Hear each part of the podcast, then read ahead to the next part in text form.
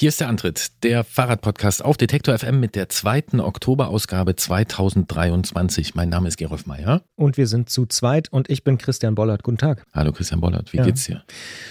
Ähm, gute Frage. Zum Zeitpunkt der Aufnahme scheint die Sonne und mir geht's ganz gut, aber auch nicht hervorragend. Mhm. Und selbst? Also mir geht's, äh, man kann es trennen. Zum Zeitpunkt der Aufnahme scheint die Sonne, das finde ich gut.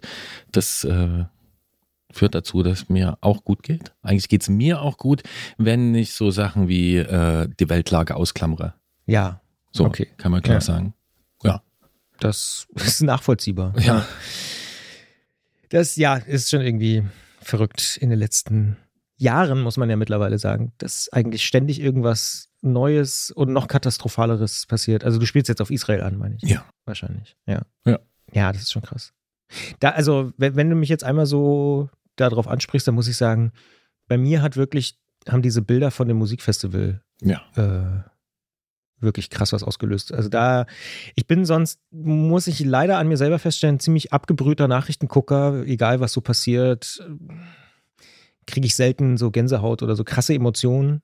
Aber bei den Bildern vom Musikfestival, da hat es mich doch ganz schön gepackt. Da dachte ich so krass. Das ist einfach, ja. Ja, und äh, da fehlen einem wirklich im wahrsten Sinne des Wortes dann so ein bisschen die Worte. ja, Frauenkörper auf Pickups.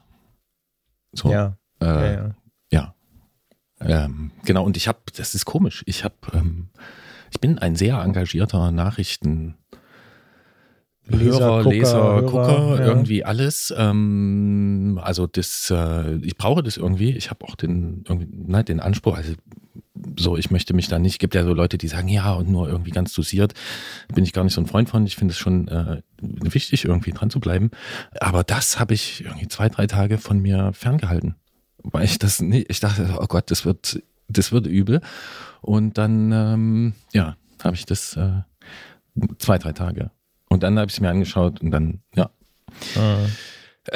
Äh, so, da sind wir wieder an der Stelle, wenn so Dinge passieren, wenn wir uns hier fragen in unserem Fahrradpodcast, wie geht's dir? So, dann, ja, entweder spricht man drüber, spricht nicht drüber. Naja. Ab und zu machen wir es und äh, ich glaube, es ist auch okay, es ab und zu zu Ich meine, wir bewegen uns ja auch nicht in einem luftleeren Raum, auch wenn wir die ganze Zeit über Fahrräder reden, aber Nee. ähm, das wäre ja auch irgendwie merkwürdig, finde ich. Genau. Und daneben muss ich aber sagen, also mir geht's gut. Wir haben eben hier zusammen, äh, wir zeichnen Mittwochs auf. Mittwochs ist hier immer, wie, wie, wie wird's genannt? Teamlunch. Teamlunch, ja. Teamlunch. Genau. Wir haben eben Teamlunch gegessen. Ich durfte mitessen. Vielen Dank dafür. Und wir haben eine neue slowenische Kollegin. Genau, eine Austauschkollegin vom slowenischen Radio, die gerade bei uns Mhm. Und Neja hat, Reinschaut, ja. hat äh, Neja heißt sie und Ja. sie hat Dinge mitgebracht. richtig. Und es war sehr interessant. Ich, kon- es war wirklich, ich kam da rein, man stellt sich so eine Teamküche vor, da waren vielleicht so, naja, ein Dutzend Leute. Ähm, es gab, was war das? Bosch, glaube ich? Ja, so eine Suppe. Oder ja. wurde mir Mhm. also so vorgestellt, genau. Äh, das gab's. Und dann waren auf dem Tisch so verteilt verschiedene Gegenstände. Ich dachte erst, es ist tschechisch, weil ich so Buchstaben mit so einer Charka gesehen habe und also so einem Haken oder war es ein Charka? Ich bin mir nicht mal sicher. Also Schrift, die äh, so aussah, ich bin so auf Tschechien gepolt und dann, nee, Quatsch, habe ich dann nochmal hingeguckt, ist aber nicht, ist slowenisch. Waren verschiedene äh, slowenische Gegenstände auf dem Tisch und wirklich, ich denke es mir nicht aus, es ist wirklich so passiert. Die liegen dort alle und irgendwann kommt so eine Hand ins Bild und das ist Christian Bollert und die geht straight, straight zu Domacica. Und Domacica sind, na Christian, was war das? Schokokekse. Yes. Ja. Domacica. Also so, naja, so kleine ja, Kekse mit so ein bisschen Schoko. Stimmt, du hast recht. Ja, ja, Ja. Sind am besten angekommen. Äh, also i- im, in, in der Gesamtgruppe sozusagen. Ja, und ich habe noch eine interessante Beobachtung gemacht. Ich habe hier nämlich ein, ein Getränk, eine Flasche mit reingenommen ins Studio. Äh, da steht Cocktail drauf. Und das ist so ein dunkles Getränk. Sieht ein bisschen aus wie eine Cola. Richtig. Es sieht so aus wie eine Cola. Und ähm, kennst du ein ähnliches Getränk aus Tschechien? Mm, Okay, Nee. ich will dich nicht auflaufen Ja, lassen. ja. Es gibt es aber, ähm, also zumindest die Mitglieder des Smagenisier Cycling Club, die werden jetzt sofort äh, an Kofola gedacht haben, denke ich mir. Weil das ist so ein tschechisches Getränk, was es irgendwie auch nur in Tschechien gibt. hat auch so ein, so ein, so ein, bei manchen Leuten, die, die, die sind da so kultig hinterher, wie sagt man, Cult Following.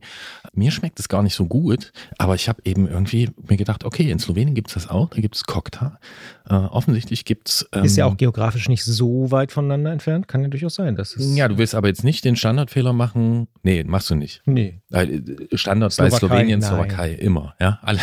Doch nicht, mit, doch nicht mit mir als Besserwisser. Das ist doch. Ah, so einer bist du. Okay. Ja, ja. Ja. Geografie-Leistungskurs, sage ich nur. Wirklich? Ja. Habe ich noch nie oh. erzählt, ne? aber jetzt ist es soweit. Ja, das musste ich jetzt mal, weil ich ja, hier so in die Ecke gedrängt wurde von Geografie, dir. Leistungskurs. Na, dann kann ich dich hier noch ein bisschen äh, demnächst schärfer abprüfen. Ja, aber unbedingt. Ähm, ja, ich habe mir so die Frage gestellt, gibt es das in vielen ost- und südosteuropäischen Ländern ähm, oder mitteleuropäischen Ländern, dass es da überall so ein naja, so ein nicht Nationalgetränk gibt, aber so ein dunkles Getränk. Kräuterbasiertes. Ähm, ja, von dem ich noch nie gehört habe, Kokta. Mhm. Und äh, Kofola ist auch einfach so eine Insellösung. Ne? Ich glaube, Slowakei gibt es das auch noch ein bisschen, aber ansonsten kriegst du eigentlich nur dort. Und es gibt Leute, die stehen da total drauf. Ja. ja. Interessant. Haben wir wieder was gelernt. Danke an unsere slowenische danke, Kollegen. Danke, Nesha. Richtig. Genau. Dann würde ich sagen, machen wir weiter mit Fahrradfahren. Yes, fueled by Domac. Was habe ich gesagt? Domacica. Und Kotschka? Und Kokta. Kokta. Würde ich sagen. Ich glaube, man sagt Kokta dazu. Dann sagen wir das auch.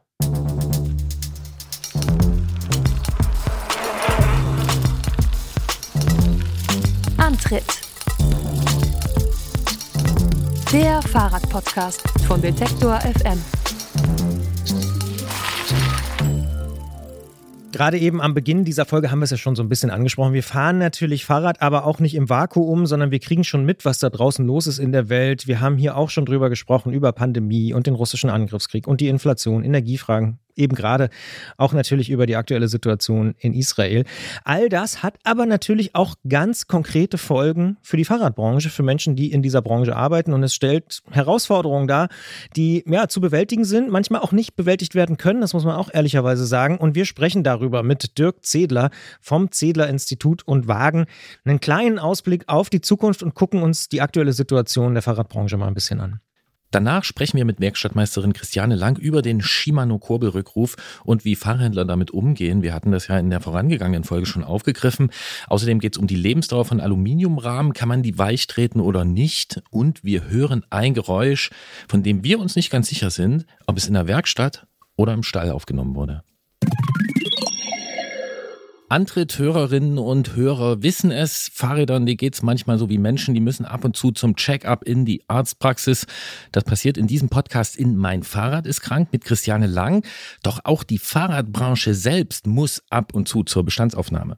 Diese führen wir seit einiger Zeit bevorzugt mit Dirk Zedler durch und wollen das auch in diesem Jahr wieder tun. Ja, so eine Art TÜV für die Branche. Und Dirk, der ist Gründer und Vorsitzender der Zedler-Gruppe. Der leitet das Institut für Fahrradtechnik und Sicherheit in Ludwigsburg. Er ist Vorsitzender des Bundesverbands der Fahrradsachverständigen und auch noch stellvertretender Vorsitzender beim Verband Zukunft Fahrrad. Man kann es kaum glauben. Und man ahnt es aber auch, Dirk ist ziemlich gut in der Fahrradbranche vernetzt. Von ihm wollen wir wissen, wie es der Branche in dieser Saison so geht und was wir für die kommende Zeit zu erwarten haben. Und sagen deswegen Hallo, herzlich willkommen, schönen guten Tag. Hallo Dirk.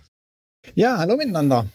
Wir haben ja mit dir in den letzten Jahren über Lockdowns, Lieferketten, Energiepreise und noch so viel mehr auch schon gesprochen. Was ist denn für dich so das Schlagwort der Saison 2023? Ja, das Schlagwort ist das, äh, ja, Rabatt ist vielleicht das Schlagwort, das wir äh, drüber schreiben können. Und äh, die Fahrradbranche ist bei allem, was du jetzt kurz zusammengefasst hast, äh, fast hast in eine echt schwierige Situation geraten. Diese teils, muss man ehrlich sagen, selbst verursacht hat, teils aber eben durch äh, Kriege, durch, durch eben Corona-Folgen und so weiter verursacht wurden. Und äh, das ist das, was im Moment ja ein bisschen dominiert, wenn man Fahrrad ins Internet eingibt.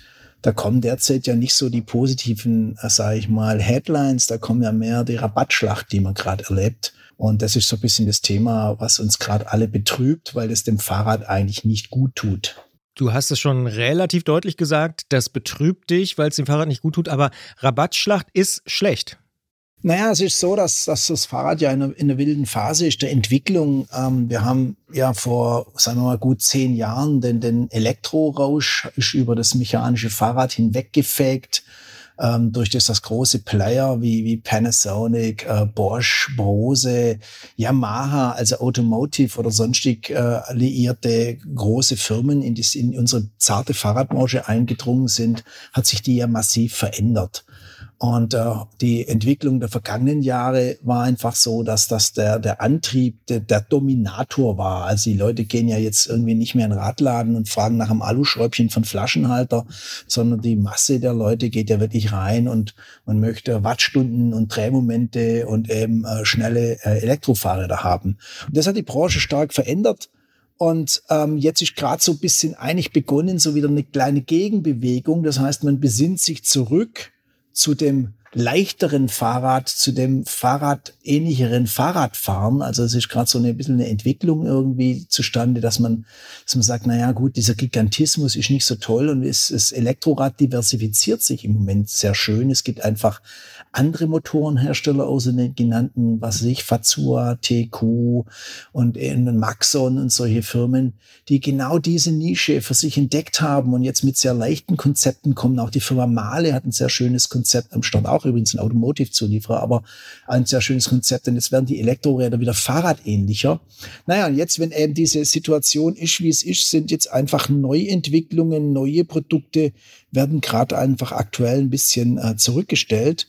Und äh, die Hersteller müssen jetzt einfach schauen, mit ihren Händlern zusammen den Warenbestand äh, ans Volk zu bringen.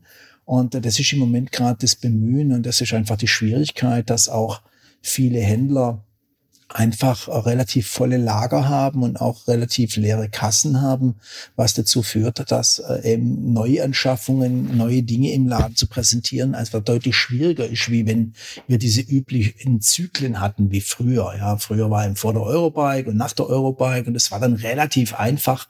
Und das ist im Moment jetzt völlig aufgelöst, ist einfach die Lieferung der Waren, äh, die 22 bestellt wurden und die 23 bestellt wurden, das kam halt teilweise zeitgleich an in Massen und keiner, oder es wurde relativ weniger verkauft seit spätestens August vergangenen Jahres. Und deshalb hemmt es einen einfach das schicke Fahrrad. Ja, das ist einfach die Entwicklung im Elektrobereich, die Entwicklung insgesamt ist dadurch ein bisschen gebremst. Ja, da ergeben sich jetzt gleich mehrere Fragen. Als erstes fällt mir auf, wir fragen dich nach Fahrrad. Du antwortest mit Motorherstellern. Ist es so, dass du sagen würdest aus deiner Position, dass das motorisierte Fahrrad innerhalb der Fahrradbranche eigentlich gerade oder inzwischen das Tonangebende ist? Ist es soweit? Ja, bedauerlicherweise ja. Also ich bin ja ein sehr großer Freund des echten Fahrrades. Also ich finde, das ist einfach so eine tolle Leichtbaukonstruktion und da gibt's ja so viele schöne Sprüche auch von Adam Opel und Einstein und wie sie alle hießen, die sich zum Fahrrad sinnvoll geäußert haben. Das trifft ja heute alles noch zu.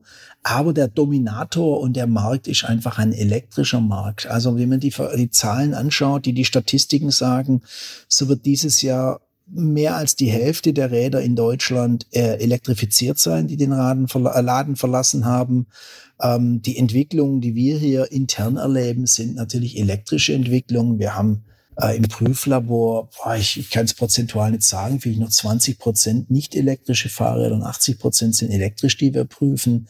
Also ist schon ganz klar, der Schwerpunkt äh, der, der, der Fahrradbranche ist elektrisch. Und wenn man auf die Straßen geht, ist es einfach so. Da, das, das praktisch die ganzen Entwicklungen, die die Industrie drückt ja auch mit, mit Masse rein. Man sieht es ja an Sportveranstaltungen, dass das ja auch zu, äh, dass da auch versucht wird, die elektrisch zu gestalten, die World Enduro Serie und ähnliche Dinge. Und eigentlich diese Global Player, diese richtig großen Firmen natürlich auch mit entsprechendem Sponsorenengagement reingehen und sich die äh, praktisch dann äh, da die Athleten kaufen, dass die dann mit diesen Fahrern fahren. Also wir werden schon in die elektrische Richtung gehen, mehr und mehr. Äh, das, das sage ich mal, das mechanische Fahrrad wird mittelfristig nur noch ein Schattendasein fristen oder halt dann im, im, im Sportbereich ja das Rennrad und schön auch das Gravelbike, äh, das ja einen extremen Gegenpol bietet, zwar von den Verkaufszahlen natürlich noch überschaubar ist im Vergleich zu dem Elektroradmarkt, aber doch schön kommt.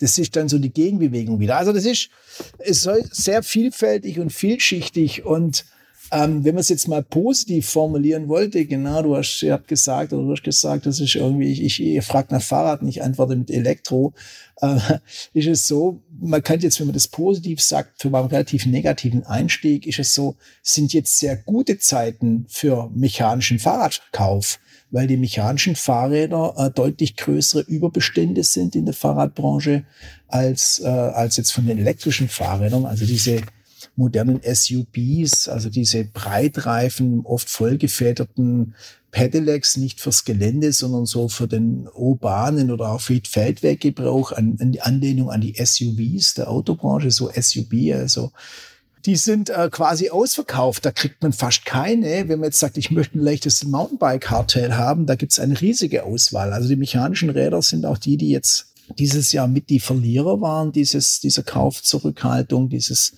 dieses Umschichtens in der Fahrradbranche. Äh, vollgefährdete Mountainbikes gibt's ja ohnehin fast bei keinem Hersteller mehr, wenn, also ohne Motor. Also das, da tut sich sehr viel und deshalb ist sehr positiv. Also für jemanden, der Fahrrad kaufen möchte, im Moment ist eine ganz tolle Zeit, Fahrräder zu kaufen. Wenn man Elektrofahrrad kaufen will, dann ist da schon deutlich verlesen, die ganze Sache im Handel. Ist das, was du beschreibst, diese gute Zeit quasi für Freunde des mechanischen Fahrrads, also das ohne Antriebsmotor. Ist das so ein letztes Aufbäumen? Also heißt das, okay, irgendwann äh, fadet das so aus, äh, da wird es das dann auch nicht mehr geben? Ich würde vermuten, das wäre für einige unserer Hörerinnen und Hörer und eventuell auch für manche hier im Studio gar nicht so eine schöne Nachricht. Oder kann man schon sagen, es wird diese Art des Fahrrads natürlich auch bestehen bleiben, äh, in diesem vielleicht sportlichen Bereich zum Beispiel, Gravelbike, Rennrad und so? Also ich, ich, ich denke und, und vor allen Dingen hoffe ich, dass es stehen bleibt. Ich habe vorher gesagt, es ist so eine tolle Fahrmaschine. Es ist das Effizienteste, was man mit dem Körper tun kann, ist ein mechanisches Fahrradfahren. Und deshalb, und die ganzen Entwicklungen, die wir hatten, dieser ganze Leichtbau, diese ganze extreme, auch positive Geschichte, dass ein, was er sich ein 8 Kilo Fahrrad einen 80 oder 90 Kilo Fahrer tragen kann, das ist eine tolle Errungenschaft. Und das haben wir irgendwie so ein bisschen verloren in den vergangenen fünf oder acht Jahren. Und deshalb hoffe ich, es bleibt. Und ich denke schon, es wird auch bleiben, weil es einfach, einfach zu schön ist und, und zu angenehm ist. Aber es wird mit Sicherheit zunehmend äh, im, im sportlichen Bereich sich äh, abhalten, weil auch was auch dieses Jahr überhaupt nicht sich verkauft hat, waren günstige Fahrräder, also die ganzen günstigen Sachen, wo bei Corona war ja äh, das erste, was mit ausverkauft war, waren die ganzen günstigen Fahrräder und dann sind ja Händler wie oder Handelsketten wie Decathlon und so haben ihre großen Umsätze gemacht, weil die so günstige Fahrräder für den Markt bereitgestellt haben. Diese Sache, die ja bei Corona ganz hip war, die gibt's ja jetzt in dem nicht mehr so stark. Das heißt, diese günstigen Fahrräder sind sehr, sehr schwer verkäuflich, nur mit extremen Nachlässen. Aber dieser Sportbereich, der wird hoffentlich dann schon bleiben. Also es ist dünnt deutlich aus. Wir sind in Deutschland vielleicht einem Spezialmarkt, weil wir ein sehr reiche, sage ich mal, äh, Gesellschaft sind. In Großbritannien, wo wir auch Kunden haben, da sieht es ein bisschen anders aus. Da ist der Elektromarkt noch verhältnismäßig klein. Also anteilsmäßig nicht bei 50 und mehr Prozent wie bei uns, da ist noch kleiner. Aber die Tendenzen sind ja auch in Holland so und in der Schweiz so und in den ganzen Ländern, die ein bisschen wohlhabender sind, dass die Elektrifizierung großen Teil hat und zunehmen wird und der Sportbereich halt dann einfach einen Nischendasein haben wird irgendwann. Stichwort Nische, das ist ja immer so ein bisschen schwierig, Nischen zu vergleichen, aber könnte man vielleicht sagen, dass so Gravel und Rennrad dann sowas sein könnte wie jetzt im Musikbereich beispielsweise Vinyl, was ja auch wächst, aber eben in einem kleinen, nischigen Bereich? Naja, also das, das, das äh, müssen wir anders betrachten. Also das Mountainbike ist ja auf einen extrem geringen Prozentsatz zurückgegangen. Mountainbike war immer ein relativ großes Volumen am Markt und es gab ja Zeiten, wo der Mountainbike-Boom war, Ende der 80er, Anfang der 90er. Da wurden ja Millionen Mountainbikes verkauft. Das war ja Mode. Dagegen ist ja das, was gerade mit Pedelec passiert, ein, ein, ein schwacher Abklatsch davon. Das war ja mal wirklich hip. Ja, das war mal richtig, richtig, richtig, richtig Mode. Da wurde viel verkauft. Und jetzt ist das so, dass das Mountainbike äh, beim relativ geringen Prozentsatz angekommen ist. Und die Leute und die auch vor allen Dingen Jugendliche, wir haben ja auch eine Studentenstadt hier in, Ludwigsburg mit verschiedenen Hochschulen. Und das ist das Gravelbike ist ja ganz groß. Und wir haben ja früher am gesamten Markt etwa ein Prozent oder knapp unter ein Prozent Rennrad äh, gehabt, äh, mit zusammen mit dem Cyclocross-Fahrrad. Das gab es ja auch schon jahrelang. Und jetzt mit dem Gravelbike gehen die Anteile deutlich hoch. Wir sind jetzt bei je nachdem, welcher Umfrage man glaubt, aber bei ungefähr fünf Prozent Marktanteil vom Gravelbike und Rennrad, also eine extra, also eine Wahnsinnssteigerung des gebogenen Lenkers am Fahrrad. Also das substituiert ein wenig diese Freiheit oder das, was man damals mit Mountainbike verbunden hat, mit Mountainbike in den Anfang der 90er hat man ein Fahrzeug verbunden, wo man eben alles damit machen kann, mit relativ einfacher Technik. Damals haben die ganzen Mountainbikes auch keine Federgabel gehabt und dann fuhr man halt einfach überall spazieren. Und das wird jetzt durchs Gravelbike substituiert und die Verkaufszahlen sind jetzt schon relevant. Also ist jetzt nicht so, das, also das Rennrad Schrägstrich Gravelbike ist aus der Nische etwas herausgetreten, mehr in, den, in die Mitte rein. Das Mountainbike geht komplett in die Nische rein und ist jetzt schon deutlich hinter Rennrad und Gravel im Verkauf. Du hast zu Beginn dieses Gesprächs gesagt, das Schlagwort des Jahres sind Rabatte. Wir haben ja auch von vollen Lagern gelesen, gesenkten Preisen sowieso und auch Stellenabbau. Was hat es miteinander zu tun? Über Rabatte könnte ich mich als Fahrradkunde ja eigentlich erstmal freuen. Ja, wir müssen wahnsinnig aufpassen, dass wir jetzt nicht, nicht, nicht die, die Branche kaputt machen. Ähm, man hört jetzt schon von wirklich vielen Händlern, die am Existenzminimum sind.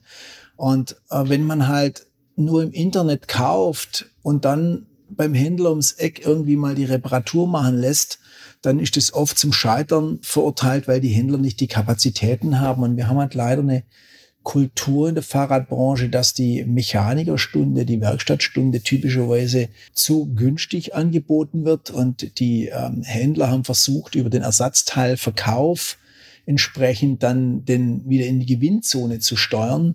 Und das hat zu einer etwas nach unten gerichteten Spirale geführt, dass halt relativ viele Fachkräfte fehlen, obwohl das Fahrrad ja so faszinierend ist und viele Jugendliche sich begeistern in, in Anbetracht der, sage ich mal, Aussichten des Gehaltes äh, quasi ist dann doch mancher nah nicht mehr so interessiert dran.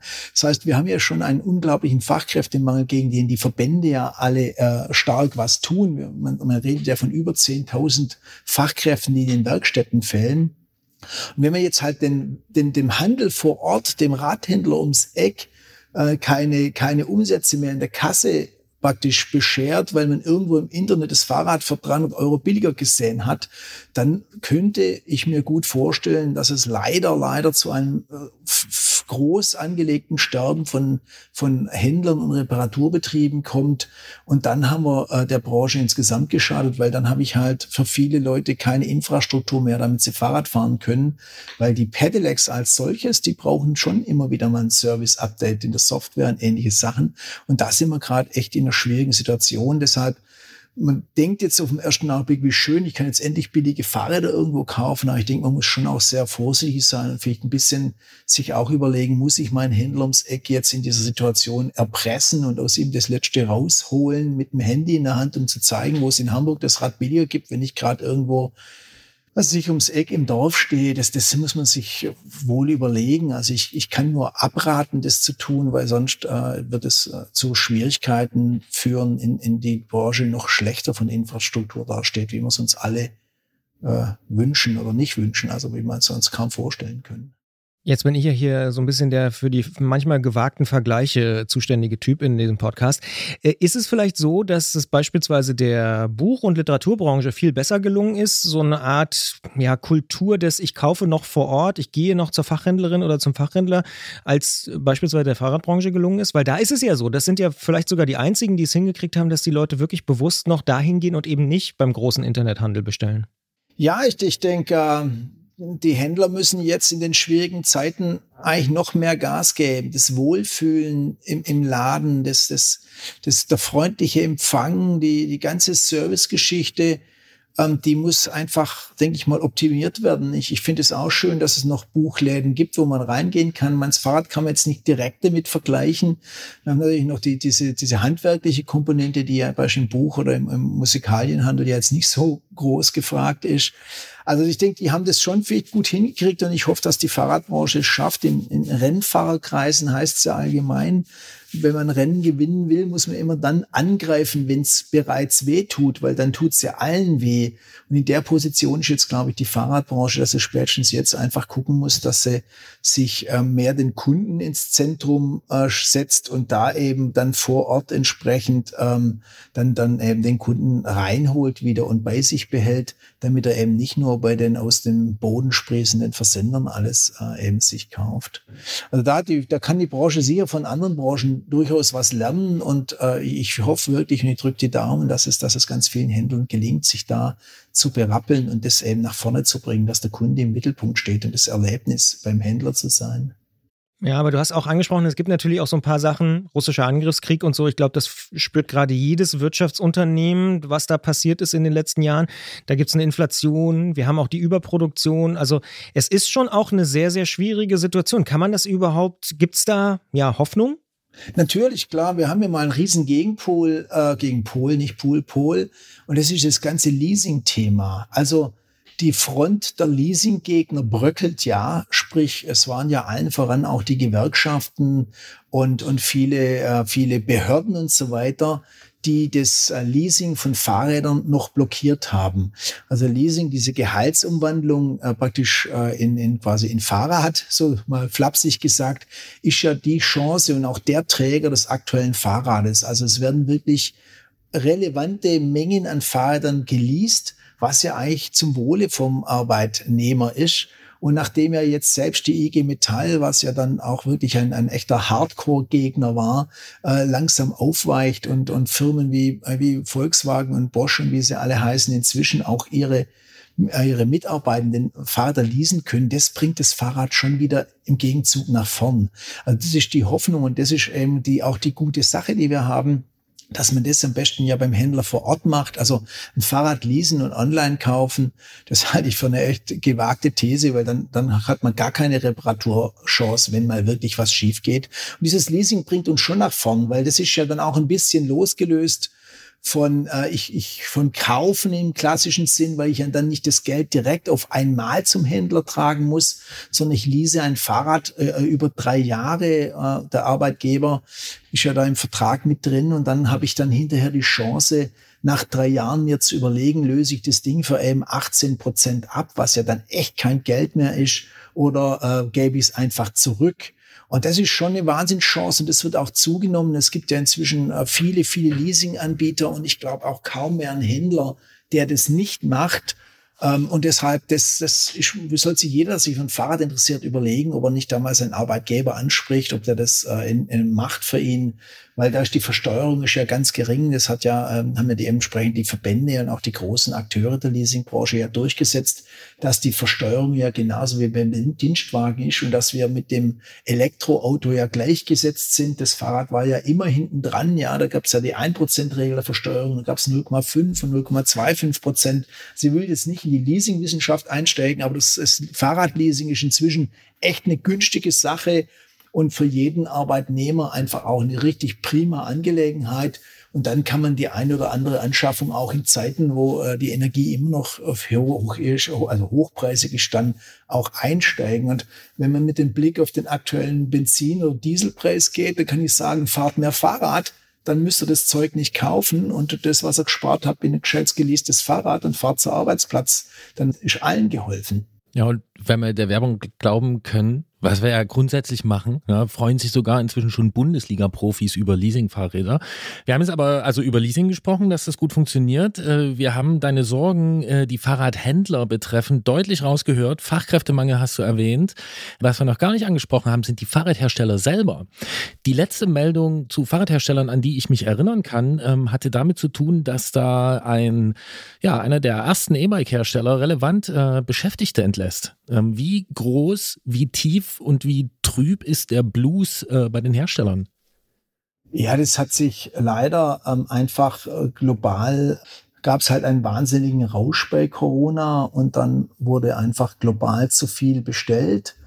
Und dieses zu viel bestellen ist ja dann mit diesen ganzen Lieferkettensituationen, mit dem Container Wahnsinn, mit den Transportschwierigkeiten zusammenkommen. Und, äh, und jetzt ist einfach so, ich habe ja schon gesagt, der Lockdown wurde ja abgeschafft. Also China hat zum Beispiel gesagt, es gibt kein Corona mehr vergangenes Jahr. Und dann haben die Asiaten wirklich äh, sehr fleißig alles nachproduziert, was irgendwie geordert wurde. Also alles wohlgemerkt. Und dieses alles äh, ist dann losgeschickt worden und dann haben die, die ersten Händler nichts mehr angenommen und jetzt nehmen die, die Importeure nehmen nichts mehr an. Und es ist leider äh, Tatsache, dass bei manchen Radkategorien, also muss es schon ein bisschen differenziert betrachten, ich habe es ja schon angedeutet, wirklich der Stau bis nach, äh, bis nach Asien zurückgeht, dass dort auch relevante Mengen von Fahrrädern auf dem Markt stehen und die Experten rechnen mit einer echten Marktberuhigung nicht vor Ende 24 oder vielleicht sogar erst, erst 25. Also es ist wirklich noch eine schwierige Situation. Davon sind Hersteller betroffen. Also es ist wirklich so, dass äh, die großen Hersteller teils in Schwierigkeiten sind. Es sind kleine Hersteller als Folge in Schwierigkeiten. Und diese äh, Schwierigkeit ist wirklich äh, relativ groß weil ja auch, wie gesagt, das ist schon mal eine Sache, dass das Innovationen auch im Lastenradbereich und so weiter kaum einen Zugang mehr in den Markt finden, weil wenn niemand mehr äh, etwas ankauft, um es zu verkaufen, dann werden auch neue Produkte kommen dann nicht in den Markt. Also das Ganze ist wirklich äh, verflixt und zugenäht, könnte man schon fast sagen. Ist wirklich so, dass es im Moment, äh, wir können nur hoffen, dass das einfach Leute jetzt Fahrräder kaufen oder Fahrräder leasen, dass sich der Markt beruhigt und dann kommen die Hersteller auch wieder anders. Wir haben ja schon auch die ersten Insolvenzen von Herstellern, muss man ganz klar sehen. Es gibt Firmenübernahmen, äh, wo Hersteller einfach in, unter ein anderes Dach schlüpfen, weil sie in Schwierigkeiten sind. Und es geht also bis nach Asien. Also selbst asiatische Fahrradhersteller, die ja für viele Marken dann wiederum produzieren, sind natürlich auch in Schwierigkeiten und haben als Folge dessen, dass jetzt niemand mehr was abnimmt, natürlich auch Schwierigkeiten. Die müssen eigentlich jetzt auch gucken, äh, was mache ich mit meinen Beschäftigten, was mache ich mit den eingekauften Komponenten. Also ist wirklich eine verzwickte Situation. Wie gesagt, das ist ja nicht nur Deutschland betroffen, das ist ja eine globale Geschichte. Ähm, und da äh, hoffen wir halt, dass es jetzt irgendwie halt sich der Knoten allmählich löst. Wenn man auch da ein bisschen mal den Blick weitet, dann hört man aus anderen Wirtschaftszweigen immer, dass ich sag mal Premium oder Luxus gut gehen. Ist es denn so, dass solche Marken und Hersteller immer noch ganz gut durch die Krise kommen oder trifft es wirklich gerade alle auf breiter Front? Es trifft eigentlich alle auf breiter Front, ähm, weil ähm, ich habe ja schon gesagt, die manche Fahrradsegmente, die SUVs, wie man sie im modernen Deutsch nennt, also Crossover oder wie auch immer diese teuren äh, Mountainbikes, die gehen dann schon, aber Hersteller sind ja typischerweise Vollsortimenter. Und auch, sag ich mal, die Vollsortimenter hochwertigen Hersteller, gibt es ja ein paar am Markt, die eben sich durch hochpreisig schon auch definieren, die stecken auch in Schwierigkeiten. Also ist eine, eine generelle Sache. Und wie gesagt, diese super High-End-Marken, die haben dann auch wieder in Folge Schwierigkeiten, wenn natürlich alles für für, wir haben ja Rabatt als unser Wort heute, wenn alles rabattiert im Handel steht, dann kann oder auch Hersteller rabattiert an den Handel verkaufen wollen, ähm, dann tut sie ja auch an Premium und hochwertiger Hersteller schwer, ähm, da was in den Markt zu kriegen. Es sei denn, wie gesagt, manche, nochmal manche Händler, die ihre Nische bedienen, die vielleicht auch klein und flexibel sind und die einfach ihre nur Premium-Produkte machen, die, bei denen läuft's teilweise sogar relativ gut. Aber sobald jemand in der Breite aufgestellt und alle Produkte hat und alles hat, dann äh, sind die Schwierigkeiten schon da äh, wenn da gewisse Segmente einfach stocken, dann fangen die Schwierigkeiten an. Und das haben wir halt einfach, ja. Jetzt haben wir viel über die wirtschaftlichen Rahmenbedingungen gesprochen und so und noch relativ wenig über, ich sag mal, technische oder innovative neue Ideen. Gibt es denn da irgendwie was, was jetzt kommt und wo die Fahrradbranche sich vielleicht auch diese Krise ja anziehen sollte und überlegen sollte, da könnten wir vielleicht in Zukunft äh, was draus machen?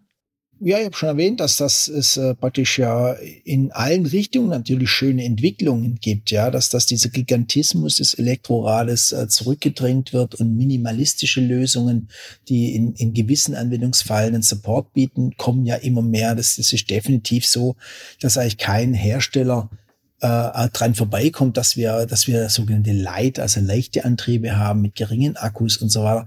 Das, das kommt dann schon alles und wir haben einfach im Lastenradbereich eine schöne Entwicklung. Also wir, wir müssen ja positiv sehen, das Fahrrad kann ja Teil der Lösung vieler unserer Themen sein, ja, Stau und was wir alles so haben, Parkplatznot und, und Lärm und alles. Da kann das Fahrrad viel helfen und, und das Lastenrad kann da auch einen sehr großen äh, Anteil dran tragen. Und das ist ja wirklich eine erfreuliche Entwicklung, wie man Gravel schon gesagt, dass Gravel sehr stark kommt. Und genauso kommt ja auch das Lastenrad sehr stark. Das sind ja unglaubliche Zuwächse im Lastenradverkauf. Und es wäre gut, wenn die ganzen Händler sich einfach in dem Thema auch praktisch sich installieren würden oder wenn es mehr Spezialisten zum Thema Lastenrad gibt, weil das kommt sehr stark, das wächst sehr stark und da gibt es ganz tolle Entwicklungen. Also die Zeiten, wo es nur einfach ein Long John und ein Bäcker-Fahrrad gab, die sind einfach vorbei. Es gibt eine irre Auswahl an Konzepten und also wenn man da sich dafür interessiert, da kann man sich tagelang damit beschäftigen und Probe fahren. ist wirklich toll, was da passiert. Und das andere, was auch toll ist und passiert, ist jetzt mal was Positives bei diesem Elektrorad, ähm, das wir gerade Elektrorad verkauft, den wir haben. Der Anhänger kommt ja auch. Also es gibt ja auch äh, Kinderanhänger schon lange. Ich bin, wo meine Kinder klein waren, auch mit dem Anhänger gefahren, mit dem Fahrrad. Und da war ich aber ein absoluter Exot. Und des vergangenen Jahres und die vergangenen Jahre durch den Elektromotor ist der Anhänger auch attraktiv. Und der Anhänger ist eigentlich eine tolle Sache. Da kann ich entweder Kinder transportieren oder viele Leute fahren ihren Hund damit in die Natur und gehen dann spazieren oder man kann auch einfach einkaufen gehen mit dem Anhänger. Also das sind ja auch total positive Tendenzen und jeder Händler und auch jeder Radfahrer tut gut daran, sich über die Erweiterungsmöglichkeiten der Fahrräder Gedanken zu machen, weil dann ist eine Kiste Bier oder mal ein großer Wochenendeinkauf einfach kein Ding mehr, weil wenn ich nur zwei Packtaschen am Fahrrad habe, dann ist der Einkauf eigentlich relativ schnell, sage ich mal, limitiert. Wenn ich ein Lastenrad oder ein Anhänger habe, dann kann ich alles kaufen, was ich mit einem PKW auch kaufen kann und auch transportieren. Das sind also super schöne Entwicklungen. Das heißt, da muss ich sagen, macht ja auch der Motor absolut Sinn. Also ein Lastenrad ohne Motor kann ich mir zumindest mal hier im Süden überhaupt nicht vorstellen. Wie soll das funktionieren? Wir haben in Ludwigsburg mehrere Straßen inhaltlich, die 15 und mehr Prozente haben. Wenn ich da keinen Motor im Lastenrad habe, dann brauche ich das ja gar nicht probieren. Da komme ich ja gar nicht hoch. Also das sind schon schöne Sachen, tolle Sachen. Und die Entwicklung ist da die Branche ist da super gut. Das war die Branche schon immer gut im Entwickeln und im Machen. Und äh, das ist einfach so ein bisschen das, das was, was man bei der Branche jetzt hoffen kann, dass sie nicht nur das Produkt sieht, nicht nur das tolle, faszinierende Produkt, sondern einfach sich als Gesamtes mal um, um ihr Thema kümmert. Und da geht die Branche sicher äh, schlussendlich gestärkt aus dieser bestehenden Schwierigkeit hervor äh, und wird dann auch noch mit Sicherheit in einigen Jahren eine bessere Alternative in der Mobilität sein, wie es jetzt ist, weil eins hat sich ja auch sehr gut entwickelt im Fahrradbereich, die ganze Verbändelandschaft. Ihr habt ja meine ganzen Engagements oder ein paar meiner Engagements ja schon auch äh, zitiert. Und die Verbände positionieren sich viel stärker gemeinschaftlich äh, die verschiedenen Verbände für Handel, für Industrie und für Dienstleistungen in Berlin und äh, sind dabei Ministerien und so weiter jetzt einfach viel mehr drin und werden viel mehr gehört in den Gremien, sodass mittel- und langfristig sicher auch die Randbedingungen fürs Fahrrad deutlich besser werden. Das sind halt alles keine Sekundenentscheide, sondern es braucht halt alles seine Zeit. Also da hat sich schon viel getan in der technischen Entwicklung. Wie gesagt, die Diversifizierung und die besseren Transportmöglichkeiten. Und jetzt schaffen wir dann auch noch die Wege dafür und dann wird es sicher besser werden. Ja, gerade beim Thema Lastentransport ne, ist das natürlich ein Punkt, dass man dann über das Gerät hinaus natürlich sprechen muss und es da um Infrastruktur geht. Und in den letzten Gesprächen, die wir mit dir geführt haben, zumindest in den letzten zwei Jahren, hast du das auch immer angemahnt. Die Fahrradbranche, die soll ihre Lobbyarbeit mal bitte ordentlich zusammenbekommen. Das ist, äh, wenn ich dich jetzt richtig verstanden habe, ähm, hat das funktioniert, ja? Ist das also eine positive Entwicklung der letzten genau, Zeit? Genau, das ist eine positive Entwicklung. Alle Verbände haben ihre, äh, haben sich äh, ihre Mitarbeitenden Anzahl in der Hauptstadt deutlich gesteigert. Ich meine, da muss es passieren. Fast alle Verbände sind auch lokal aktiver geworden. Ähm, das ist also wirklich auf einem guten Weg. Ich meine, wir sind eigentlich nur lange nicht auf einem, auf einem Niveau, wie das die Chemiebranche ist oder die Bierbrauerbranche oder die Autobranche, die seit zig Jahren das ja in Perfektion äh, kultiviert haben, diese, diese Lobbyarbeit in allen Ebenen. Aber wir sind auf einem guten Weg und es ist jetzt wirklich äh, schon äh, deutlich spürbar in Berlin, dass da mehr wahrgenommen wird. Das ist im November eine größere äh, Aktion, fast über eine ganze Woche, wo dann Branche und Politik und Branche und Akteure und hin und her äh, miteinander kommunizieren. Und äh, denke ich, da wird sich ein Schrittchen nach dem anderen bewegen. Und was auch die Mitgliederzahl der Verbände angeht, sind alle Verbände eigentlich im Wachstum. Das heißt, meine Appelle der vergangenen Jahre waren ja, dass sich die Hersteller und auch die Händler organisieren müssen, weil nur wenn organisiert ist, kommen ja Mitgliedsbeiträge zusammen und nur mit Mitgliedsbeiträgen kann man ja schlussendlich auch dann Lobbyarbeit betreiben. Das ist also wirklich auf einem guten Weg. Also es ist wirklich, äh, da geht's echt aufwärts und auch größere Player, die sich vor drei, vier, fünf Jahren noch geziert haben, haben sich jetzt Verbänden angeschlossen, damit es dann einfach äh, dann aufwärts geht. Das klingt auch gut. Das klingt doch auch so, als ob da viele Leute Antritt hören.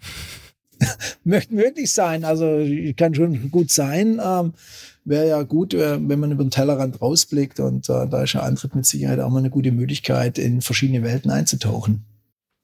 da, das hat jetzt explizit Christian Bollert gesagt, aber nein. Ähm, wir haben auch in diesem Jahr gesprochen mit äh, Dirk Zedler, Gründer und Vorsitzender der Zedler-Gruppe, äh, Leiter des Institutes für Fahrradtechnik und Sicherheit in Ludwigsburg, Vorsitzender des Bundesverbands der Fahrradsachverständigen und stellvertretender Vorsitzender beim Verband Zukunft und Fahrrad. Dirk, wir danken dir, dass du uns auch dieses Jahr so eine Wasserstandsmeldung hier gegeben hast. Und ähm, ja, schön, dass es zumindest an dieser einen Stelle oder an zwei Stellen ähm, dann doch positive Aussichten Aussichten gibt. Möge es so weitergehen. Vielen Dank. Gerolf, schon während des Gesprächs und jetzt erst recht nach dem Gespräch äh, ist mir so ein, ich habe ja vorhin schon von ein bisschen äh, gewagten Vergleichen gesprochen, äh, Vinyl habe ich angesprochen von, äh, ist mir nochmal was eingefallen, Leasing, ne? Leasing so als Retter der Fahrradbranche und da habe ich neulich tatsächlich erst mit einem Bekannten darüber gesprochen, der meinte, ey, wenn man sich das bei den großen deutschen Autoherstellern anschaut, äh, egal ob jetzt irgendwie Daimler oder BMW, dann sind das mindestens zwei Drittel, manchmal sogar über 80, 90 Prozent der neuen Autos, die verkauft werden, die eigentlich nur als Leasing gekauft werden. Und es ist teilweise so, dass kaum noch jemand privat sich neue Autos kauft, sondern dass es oft nur noch über Leasing funktioniert und dass da damit auch die ganze Autoindustrie im Prinzip ja gerettet wird, wenn man so will, weil es ja auch dieses ganze Dienstwagenprivileg gibt und so weiter. Long story short, für die Autoindustrie war Leasing schon mal ein äh, Erfolgsmodell. Ja, und gerade auch, da muss man dann ja noch dazu sagen, oder gibt es ja noch den Punkt äh, Dienstwagen, den du schon erwähnst. Ja. Ähm, da habe ich die Zahl jetzt hier nicht griffbereit, aber das ist auch wirklich sehr ein sehr hoher Anteil, ne? Die, ja, ja. Äh, der Fahrzeuge, die da äh, als Dienstwagen irgendwie an Start gehen. Ja, also eine hohe Zahl. Ja, ja, also es gibt ja auch Leute, äh, nennen wir sie äh, Kritiker oder Spötter, die sagen, dass ohne dieses Dienstwagenprivileg und ohne diese Leasinggeschichten die Autokonzerne gar nicht mehr so mächtig wären, wie sie heute immer noch sind oder ihre Position nicht mehr so stark wäre. Dementsprechend ist es schon interessant, dass das Fahrrad jetzt lustigerweise, sagen wir mal doch, das gleiche Instrument entdeckt hat, um auch vielleicht relevanter und größer und stärker zu werden. Finde ich schon irgendwie, ja, zumindest und ich kenne mich, ja, ich kenne mich mit diesen Autozusammenhängen überhaupt nicht aus, aber mein Eindruck ist dann immer, okay, das Rad muss halt am Drehen gehalten werden, ne? Und es muss, ja, es müssen dann halt so viele Dienstwagen da irgendwie reingedrückt werden und es ist so ein bisschen, also man kann sich die, also da verschiedene Fragen stellen.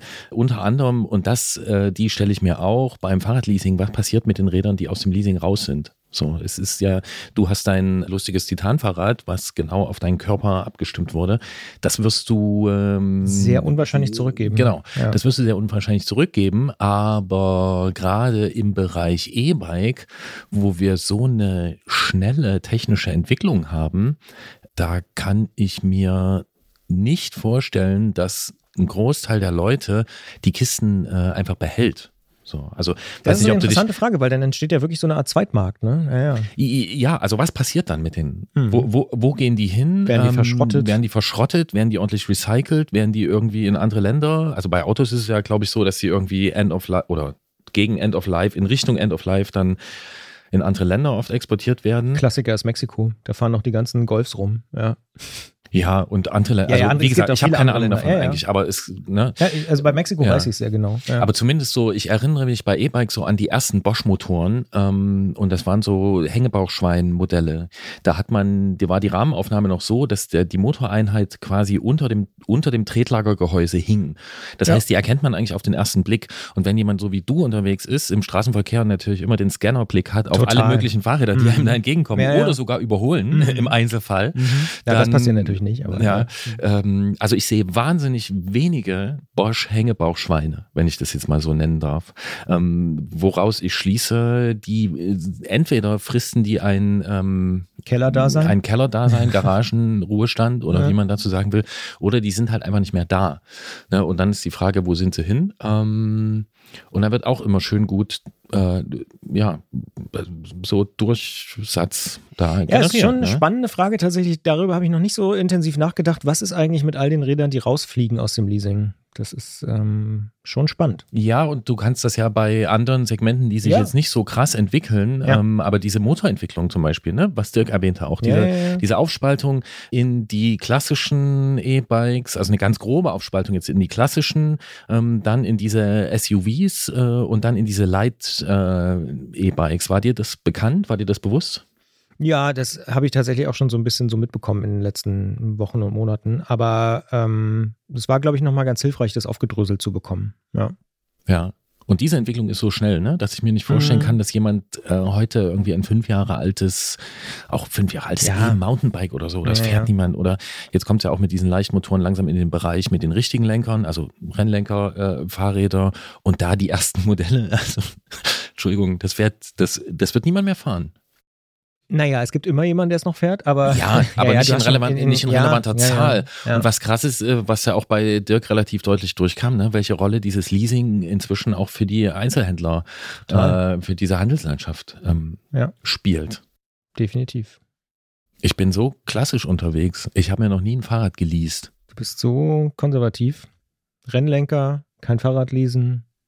Nein, stimmt natürlich nicht. Aber, ja, das mit ja. dem Fahrrad, kein Fahrradleasen dann wahrscheinlich schon. Bei Rennlenker hast du dich jetzt ja ein auch an bisschen geirrt. Aber bisherigen Arbeitgebern, die dir das nicht ähm, angeboten haben. Weil oft hängt es ja tatsächlich auch mit dem Arbeitsplatz zusammen. ja, wobei es da eventuell sogar Angebote, Gegeben hätte. ja, ich Ja. bin mir, Naja, ich bin mir nicht sicher. Ich, bin ich habe ja auch zum sagen, ersten Mal vor drei Jahren äh, ein Fahrrad geleast. Habe ich vorher auch noch nie Weil du gemacht. einen tollen Arbeitgeber hast. Ja. Genau, also äh, spannend, was da passiert und krasse Entwicklung, die man noch nicht so ganz auf dem Schirm hatte wahrscheinlich. Ne? Das müssen wir mal noch ein bisschen mehr abklopfen. Wir haben es schon, schon ein bisschen gemacht, äh, die Rolle des Leasings, aber da müssen wir auch in Zukunft noch ein bisschen mehr reingehen.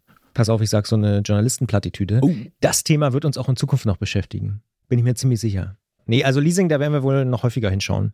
Denn ohne Frage ist das spannend. Und ich habe das, was du gesagt hast von Händlerinnen und Händlern, das habe ich jetzt auch schon häufiger in Gesprächen gehört, dass die sagen, oh ja, ohne Leasing wäre schwer. Ja, also dementsprechend ist ein Thema. Und Stichwort Händlerin und Werkstattmeisterin. Christiane Lang. Und Christiane hat was mitgebracht und ähm, das lohnt sich.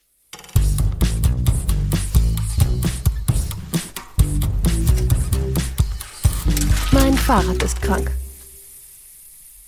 In der kleinen, aber feinen und von uns sehr geschätzten Serie Mein Fahrrad ist krank sprechen wir einmal im Monat mit Christiane, Christiane Lang aus dem Bike Department Ost in Leipzig, denn dort ist sie Werkstattmeisterin und hat ganz praktische Erfahrungen mit den kleinen und natürlich auch den großen Problemfällen, die am Werkstatttresen eines Fahrradgeschäftes so landen können. Und in dieser Ausgabe von Mein Fahrrad ist krank sprechen wir mit Christiane über Kurbeln, über Alurahmen und mal wieder über Geräusche, denn davon können wir nicht genug bekommen und Christiane auch nicht. Wir sagen erstmal Hallo Christiane. Hallo miteinander. Fangen wir mal an mit dem Thema Kurbeln. Wir haben in unserer vergangenen Ausgabe mit dem Kollegen Klötzer darüber gesprochen, dass Shimano einen großen Rückruf für Rennradkurbeln gestartet hat.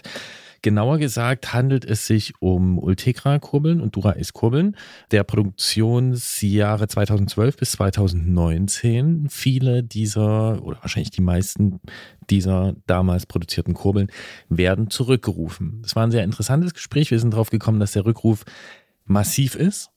Also wir sprechen über sowohl über Kosten als auch über Stückzahlen, die da potenziell betroffen sind von, kann man schon von Millionen sprechen. Ja, sehr wahrscheinlich. Also mindestens Hunderttausende Betroffene, wahrscheinlich sogar Millionen in Deutschland. Weiß man, genau. genau, ach, in Deutschland. Ja. Okay, hm, gut.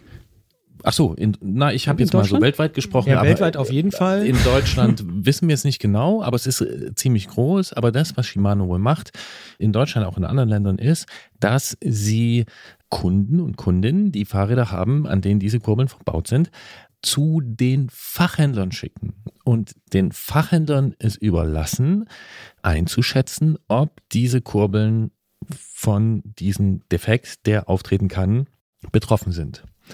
Und jetzt würden wir von dir natürlich gern wissen, Und auch einige Hörer, die uns zum Beispiel bei Steady geschrieben haben. richtig, das wurde auch nachgefragt, dass wir Christiane Lang fragen, Christiane, wie Stehen ist die das? Leute schon Schlange? Stehen die Leute Schlange und wie erfreut seid ihr darüber, dass ihr dort jetzt noch quasi eine, naja, eine Funktionsprüfung machen dürft und auf Suche nach Rissen gehen könnt?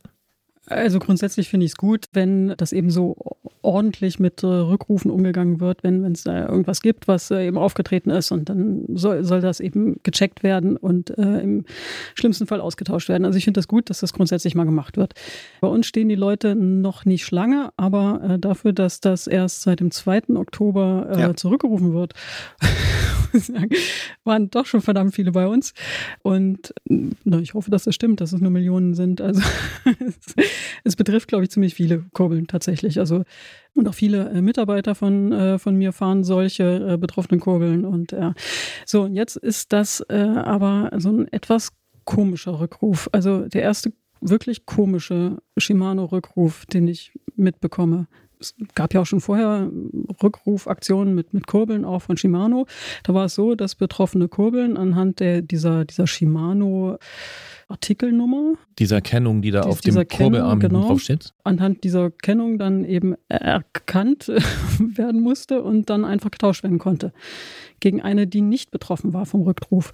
Und dafür äh, wurden die Händler eben auch ausgestattet, nicht nur mit den äh, notwendigen Arbeitskosten, sondern äh, eben auch mit den Kurbeln. Hier ist das aber komplett anders.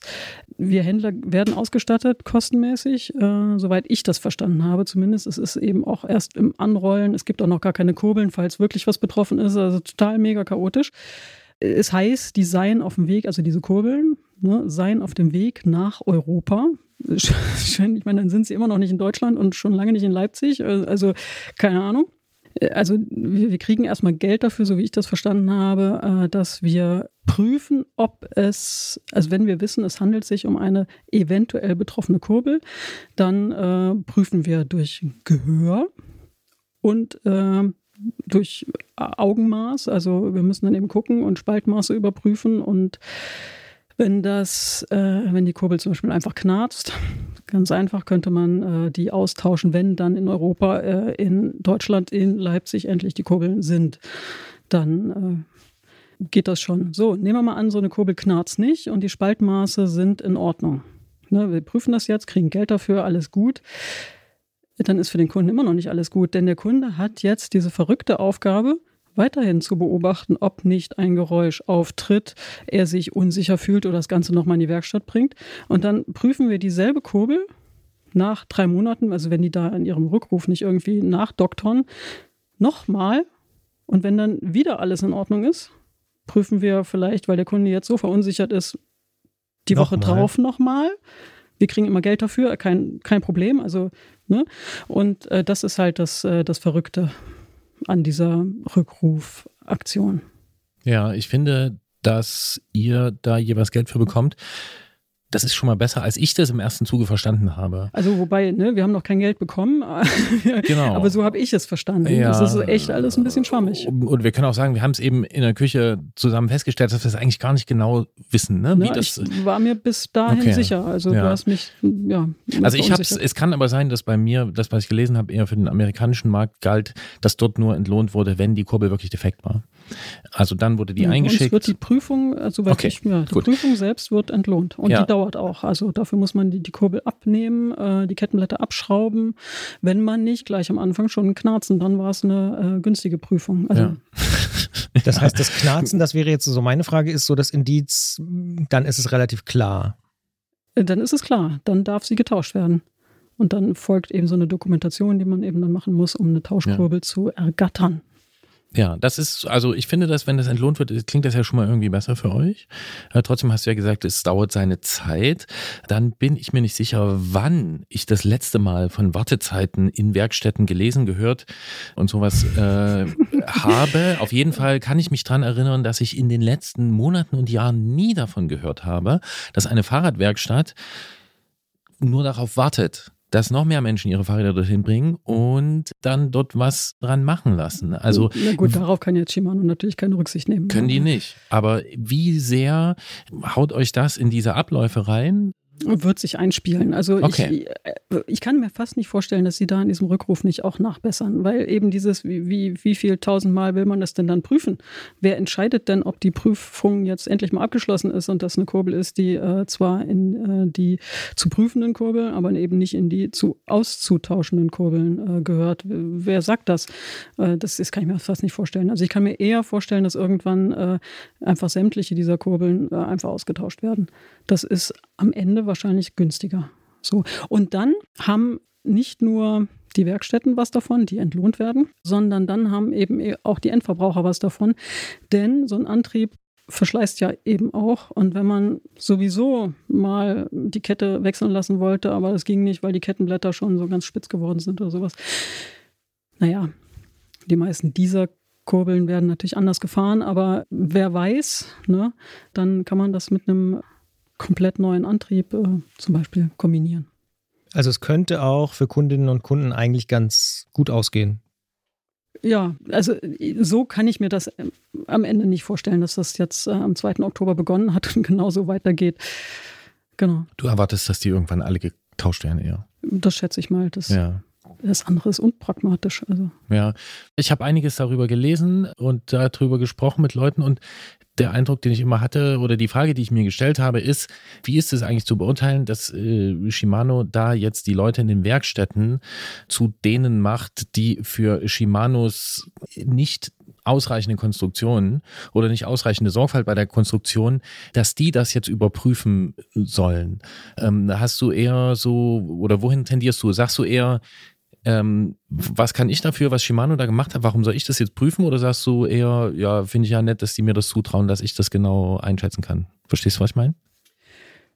Naja, Gott, da in, in diesem Bereich haben wir schon immer äh, zusammengearbeitet. Also eben auch vorherige Rückrufe haben wir, äh, ohne jetzt zu prüfen, ob das in Ordnung ist, also nicht Knarz zum Beispiel oder die Spaltmaße nicht oder kein Riss da ist.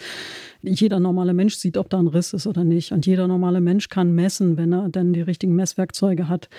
Zum Beispiel gibt es ja, äh, haben wir auch schon vorher mit äh, Herstellern genauso zusammengearbeitet, auch mit Shimano, um äh, eben Rückrufe äh, abzuwickeln. Und äh, ein Beispiel ist so eine ganz alte, weiß gar nicht, einfache Kurbel, FCMC 12, glaube ich, wenn ich mich da jetzt irre, keine Ja. Ahnung. Die kriegte man eben, äh, wenn man sie anforderte, äh, im Voraus von Paul Lange geschickt, aus Stuttgart also geschickt. Und dann konnte man, wenn man so eine äh, vorliegen hatte, äh, austauschen und die alte einschicken. Und das war der Beweis dafür, dass man sie ausgetauscht hatte. Und dann äh, bekam man da eben auch Arbeitswerte für gut geschrieben. Und so funktioniert das ja gut. Und sowas passiert immer wieder. Obwohl natürlich heute wahrscheinlich noch Kurbeln von diesen Rückrufkurbeln rumfahren, die nicht gebrochen sind, obwohl die bruchgefährdet waren und alles in Ordnung nie getauscht worden sind. Eine Nachfrage habe ich noch, weil wir in der letzten Ausgabe hier darüber gesprochen haben und gesagt haben, oh, das ist einer der größten, wenn nicht sogar der größte Rückruf. Würdest du das unterschreiben, weil eben so viele Leute betroffen sind? Oder sagst du, naja, wir haben in Werkstätten schon so oft und so viele Sachen äh, auch rückgerufen? Na, Shimano ist ja einfach ein Riesenausstatter von, von Fahrrädern. Also äh, es gibt ja fast kein Fahrrad. Ist, ich weiß gar nicht, kann, kann, wisst ihr Zahlen irgendwie? Ist doch mehr als 90 Prozent aller, aller Fahrräder sind irgendwie Shimano ausgestattet. Auf jeden Ja, Fall sehr, sehr es kommt viel. Also drauf an, es mindestens 80 oder sowas. es ja, kommt ja. drauf an, Ich auch meine jetzt mal durch, durch alle Ja, ja, klar. Preiskategorien jetzt. und es kommt drauf an, welche Sparte ne, und welche Art Fahrrad du Naja, wenn, ich, betrachtest. wenn ich das jetzt Ja. alles in einen Topf schmeißen würde, gibt es da irgendwie, habt ihr Habe eine ich die Idee? Zahlen leider gerade nicht vorliegen. ja, also, Aber ich würde also auch gefühlt, ja. gefühlt alle, über 80 oder? Prozent, Ja, ja. genau. Ja, ja. Genau. Und, äh, und das andere sind irgendwie Ausnahmen oder Sonder oder Liebhaber oder ja. Und Jetzt freuen sich einige.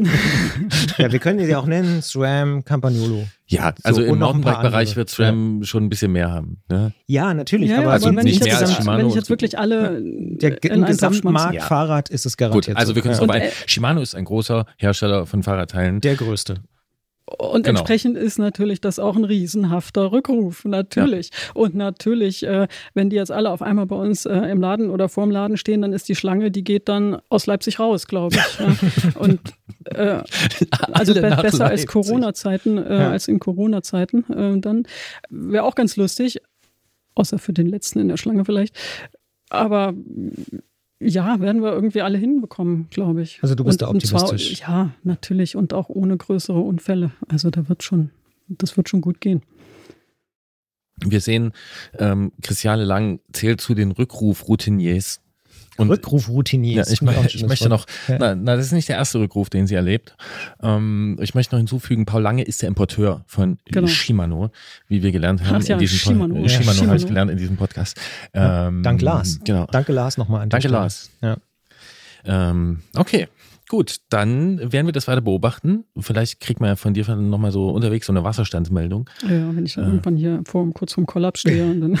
Ja, Würde wobei mich schon mal interessieren, würde mich schon mal interessieren, wie du es gesagt hast, wie es jetzt in den letzten nächsten Monaten dann weitergeht, ja, ja, klar, tatsächlich. Klar, Ja. es sind ja wirklich viele. Also Ja, zumal es aber ja Rennradkurbeln sind, ne? Und dann, wenn wir wieder Rennrad, den, den Anteil, den Marktanteil von Rennrädern betrachten, der ist ja nun auch gar nicht so groß. Ja? Der ist in unseren Herzen groß, Christian Bollert, aber der ist am, am eigentlichen Markt, ist ja. Ja. gar nicht so groß und das Bike Department Ost ist jetzt auch nicht der einschlägige, schwerpunktmäßige Rennradhändler. Oder trete ich dir da jetzt zu nahe? Ihr habt ja auch viele andere Fall. Fahrräder. Ja, wir haben auch viele andere Fahrräder. Viel, genau. Ähm, aber ich kann, kann mir sogar vorstellen, dass das an vielen äh, Fahrern auch vorbeigeht. Also welche, die irgendwo, nicht bei uns, irgendwo ihr Fahrrad mal gekauft haben.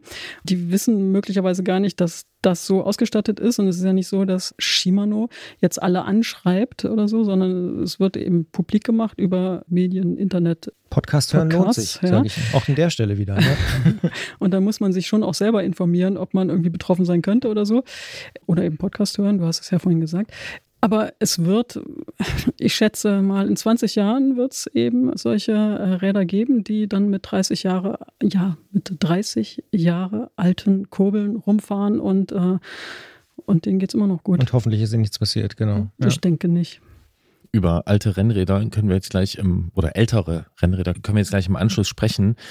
Mir ist eben nur noch eingefallen, so ist ja klar, dass wir das hier besprechen mussten, das Thema auch, weil es handelt sich ja um ein Geräusch, was da oft kommt, ne? Die Kurbeln knarzen, also ist natürlich auch was für uns hier. Mhm. Ähm, jetzt kommen wir erstmal zum alten Rennrad. Ach so, wa- warte mal ganz kurz noch. Äh, Das kann man sich, also wer jetzt wirklich interessiert ist, das wird, glaube ich, auch, äh, also muss man mal auf YouTube, YouTuben.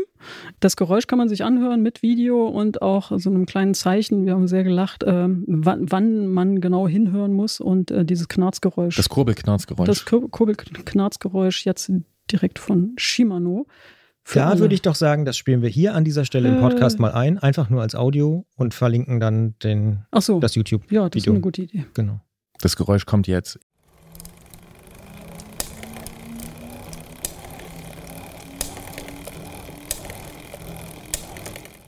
Dies war also das Kurbelknarzgeräusch, das anzeigt, dass eine Shimano-Kurbel eventuell vor der Separierung ist.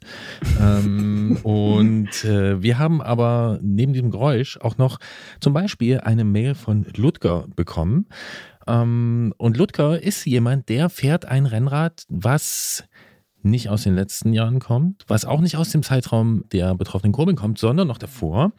Er schreibt, liebes Antritt-Team, letztens habe ich mein Müsing-Rennrad, Jahrgang 98, Modell Isalco Team Pro Dura Ace Aluram, zum Einstellen der Schaltung in die Werkstatt meines Vertrauens gebracht.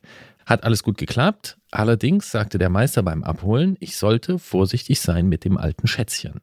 Alu würde im Laufe der Zeit spröde, da könnte schon mal ein Rahmen brechen. Er deutete da so nebulös auf den Bereich Sitzrohrtretlager. Ich bin ein wenig verunsichert, ist da was dran oder wollte der Schelm möglicherweise nur, dass ich so allmählich anfange, mir seine neuen Räder im Schaufenster mal genauer anzusehen. Viele Grüße, Ludger. Was sagen wir, Ludger? Zwinker, Zwinker. Äh, ja, da stehen bestimmt im Schaufenster so ein paar, oder? Schöne. Bestimmt. Ja. Garantiert, Ich ja. glaube schon. Also, Glaubst du, er war ein Schelm? Schelm habe ich lange auch- nicht mehr gehört. Schelm ist auch ein schönes Wort. Ja. Also kann man Alurahmen spröde treten. Äh, so, so wie, äh, wie, wie die Hunden das Fleisch äh, weich geritten haben auf, auf ihrem Sattel oder ohne Sattel. Hm. Nein, das ist natürlich irgendwie, also das ist eine, eine totale Mehr. Äh, was geht ist, äh, oder jedes Material kann man hin und her biegen oder einmal so belasten, einmal so belasten. Und wie viele Lastwechsel eben so ein Material hinbekommt, liegt natürlich nicht nur am Material selber, sondern auch, ob es ein Rohr ist oder kein Rohr ist und wie das Rohr geformt ist. Und Ludger braucht sich keine Sorgen zu machen um sein altes Schätzchen. Ich habe schon ewig keinen gerissenen Alurahmen mehr gesehen. Und wenn ich mal einen gesehen habe, dann durch exzessive Gewalteinwirkung. Ich habe schon Alulenker brechen sehen, leider auch wirklich live. Ich habe gebrochene Alu-Sattelstützen gesehen, aber ein durch äh, Lastwechsel übermüdeter Alurahmen ist mir eigentlich noch gar nicht untergekommen.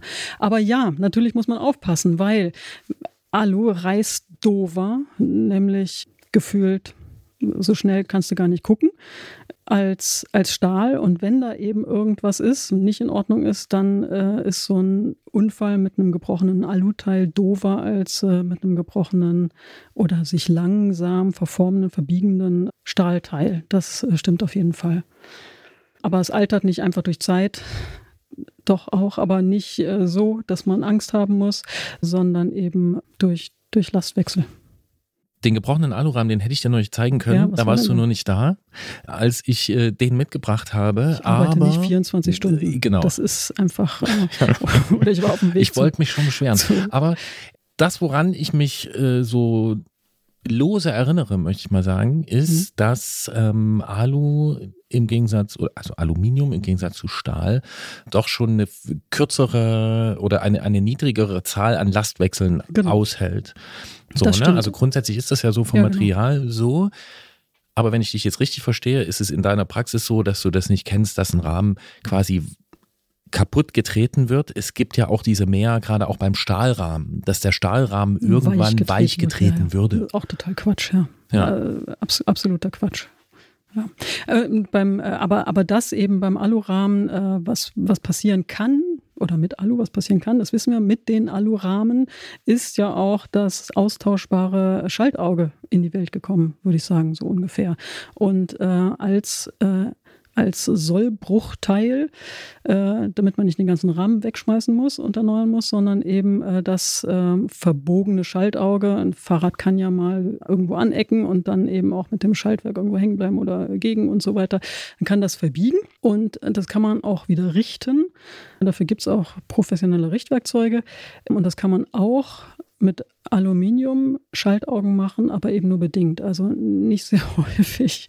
Und ein stark verbogenes Aluminiumteil sollte man auch, äh, ich, ich, es knackt meistens beim Zurückziehen dann. Ja. Das heißt, das, was wir Ludger sagen können, das mit dem Spröde ist Quatsch. Absoluter Quatsch. Aber irgendwann kann es natürlich brechen, aber nicht durch Versprödung. Genau. Wegen Bärenkräften, die da eingeleitet nee, wurden. Genau, das nicht.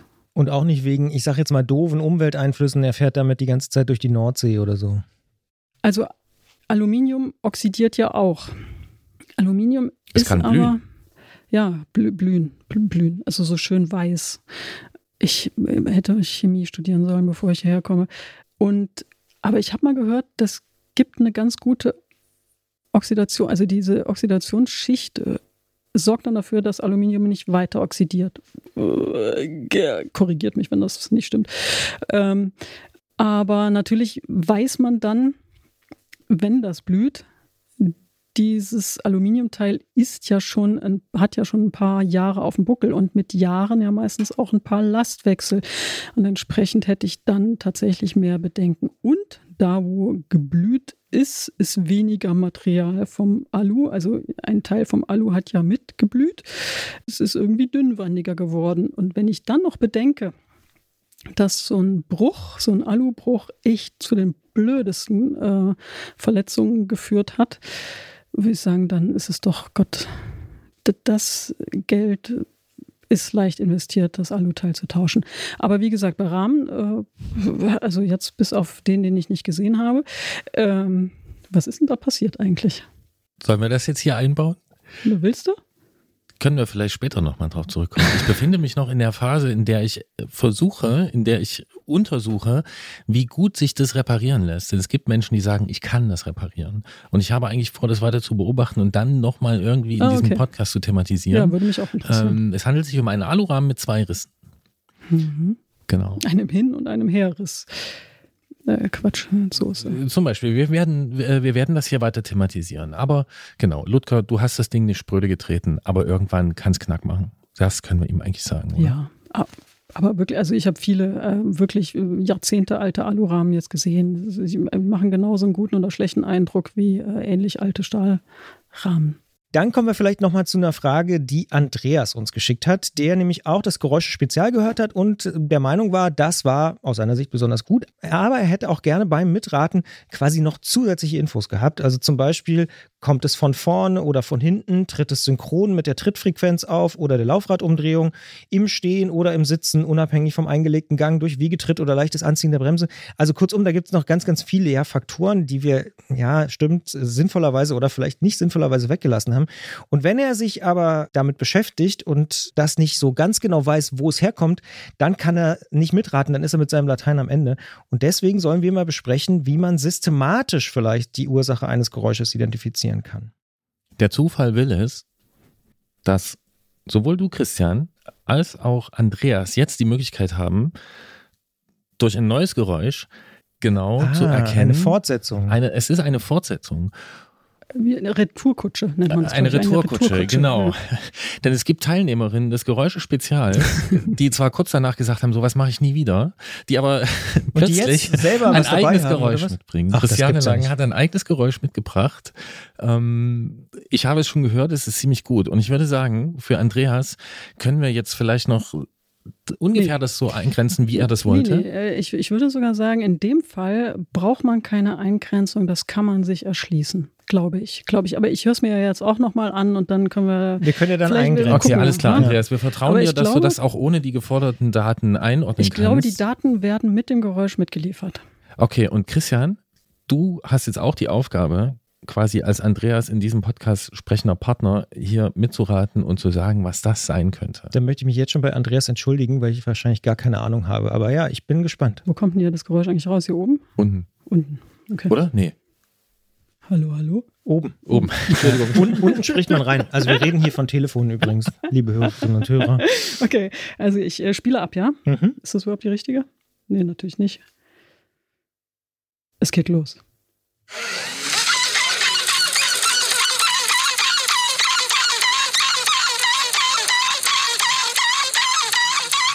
Klingt schon mal super.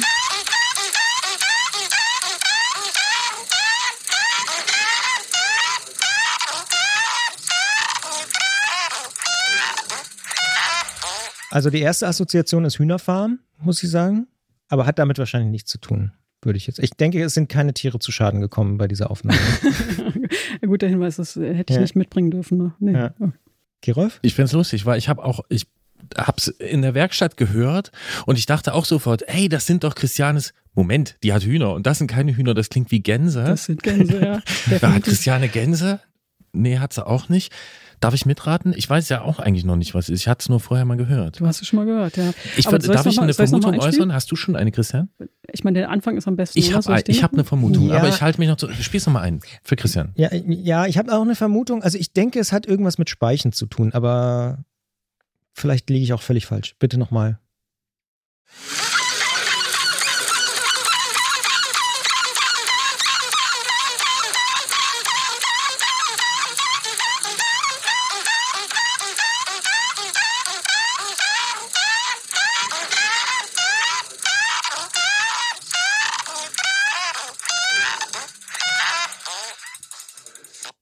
Ist ein großartiges Warum? Geräusch. Ja, finde ich auch. Ja, vielen Dank an den Kunden. Ich weiß gar nicht mehr, wer das, wer das war. Den hätte ich natürlich gerne namentlich genannt. Aber also vielen Dank, dass du, sie mir das bereitgestellt haben. Ach, das hat dir jemand geschickt. Nein, nein, nicht geschickt. Also, dass, dass ich das aufnehmen durfte. Ich habe so, gefragt, ich habe gesagt, okay, das brauche das brauch ich unbedingt fürs Radio. Das ist Ja. so irre. Dann mache ich es weg. Sehr ja, gut. dann mache ich es weg. Ja. Wirklich, verspreche es. Aber bitte, bitte einmal aufnehmen, ja. Und dann habe ich ganz äh, so äh, total äh, fahrig hier auf meinem Telefon irgend so eine Aufnahmefunktion Ja, gesucht. Hat ja geklappt. Das hat geklappt. Ähm, warum Speichen? Ja, irgendwie dieses Gänse, Hühnermäßige und also man hört ja dieses, das, das Rad, wie es läuft. Was irgendwie. hört man denn da genau? Ja, also vielleicht Denn die andere Assoziation war irgendwie Bremse, die schleift oder so, aber es kann auch irgendwie nicht Aber sein. was hört man, was man noch, was, das Geräusch, was man irgendwie kennt aus dem Fahrrad, was ist denn das? Genau, man hört einen Freilauf. Ja. Und was man nämlich hört, Genau. ähm, also ich weiß es nicht bisher, aber ich habe es jetzt hier noch zweimal gehört. So, man hört, also wird erst gekurbelt und dann hört man den Freilauf. Und dann kommt das immer und dieses Geräusch, dieses Gänsegeräusch hat zwei Phasen. Ne? Es hat diese Laute und dann am Ende, also wo es laut wird, wo es da ist und dann, weniger, wo es, ja. weniger wird. Mhm. Und vor allen Dingen wird es auch langsamer. Genau. Also wie das das heißt. Es kommt bei Ja. jeder Drehung des Rades, kommt es einmal oder zweimal. Auf jeden Ja. Fall die Drehung des Rades nimmt ab, die Ja, Drehgeschwindigkeit. Ganz heiß, ganz heiß. So, und deswegen habe ich mir, als erstes habe ich gedacht Dichtung und dann habe ich gedacht, nee, muss nicht sein. Also irgendwas an der Narbe, ähm, wobei der Freilauf auch so laut, laut war, es war vielleicht an der Narbe. Es könnte vielleicht auch was, irgendwie Felgeschlauch quillt raus, irgendwie. Also es ist auf jeden Fall hängt es mit der Umdrehung des Rades zusammen. Ja, Ja, das habe ich auch gedacht. Aber halt, Ist eine Dichtung? ist eine Dichtung. Ist so ein, so ein Gummistülpdichtung, meistens auf der linken Seite von der Hinterradnarbe. Ach so, das war die Auflösung jetzt, ne? Ja, hast jetzt verraten, aber ich, Ja, aber ich kann eine also, so, Also ist eine, ist eine ganz einfache äh, Gummidichtung, die auch natürlich die Narbe ästhetisch schön abschließen soll nach links. Nicht auf der Freilaufseite, sondern eben links auf der Nicht-Antriebsseite. Und und die war porös die oder war kaputt. nicht porös, die hat sich eben, äh, die läuft normalerweise nicht mit oder quietscht nicht und die bewegte sich, wurde halt ab und zu mitgenommen und äh, eben wieder nicht. Und dadurch hat die gequietscht. Eigentlich auch ein ganz gutes Warnsignal für die Stadt. ich habe zwei Fragen mindestens. Also das erste, was war es für eine Narbe? Puh, äh, ich glaube, es war irgendeine Shimano-Narbe Okay. von 1900. Und ist der Kunde wirklich so rumgefahren, längere Zeit? War das so laut, wie wir das jetzt gehört haben? Also war das bei jeder Umdrehung? Das äh, war extrem laut und ähm, er war total erschrocken und hat gedacht, er darf mit seinem Fahrrad nicht mehr fahren und, äh, und Platzt gleich. Und so gleich, gefühlt. äh, Mhm. genau, Okay. er, er tut seinem Fahrrad aber nichts an. Also er hatte auch irgendwie ein Schuldgefühl und wollte unbedingt, dass wir das jetzt äh, fixen. Es wäre, ich hätte ihm, glaube ich, auch sagen können, Du brauchst ein neues du Fahrrad? brauchst ein neues Fahrrad. Hm. Ich, ich glaube, er war so weit. Ja, Hm. so, so war es. Okay, also ist er nicht lang so rumgefahren, weil das hält ja nicht aus. Hey, das habe ich jetzt nicht gefragt. Ja, nee, okay. das hältst du nicht Okay, aus. Aber ja. es war wirklich Dann ist e- extrem laut und, Ja. äh, und ich dachte auch, das ist ja krass, das ist ja, ich meine, ich kenne das Geräusch, ich, ich habe ja gesehen, äh, was, was er machte, also diese ganzen Eckdaten, die der Andreas Mhm. äh, sich gewünscht hat, die habe ich natürlich ähm, gehabt. Äh, Insofern war ich auch im Vorteil. Ich kenne das Geräusch auch von eben diesen Gummidichtungen. Bei Woom Kinderrädern ist mir das jetzt wieder häufiger äh, aufgefallen, dieses Geräusch. Die haben auch so eine Gummidichtung hinten am Hinterrad. Da müssen wir jetzt noch auflösen, der Serviceteil, wenn man dieses böse Geräusch am eigenen Fahrrad erlebt, was man dann macht. Was ist der Kunstgriff, um das wegzubekommen? Na, äh, die Flasche Ballistol mit der Kanüle drauf. Also äh, ein kleiner Spritzer, aber seid vorsichtig, das ist ja die Bremsseite und falls da schon Scheibenbremsen verbaut sind, äh, Achtung, Achtung, da sollte kein Öl dran kommen. Und zwar gar keins. Besser gar keins. Besser gar keins. Wunderbar. Außer in die Leitung. Je nachdem, ob ich, ihr wisst schon. Das machen wir dann beim nächsten Mal.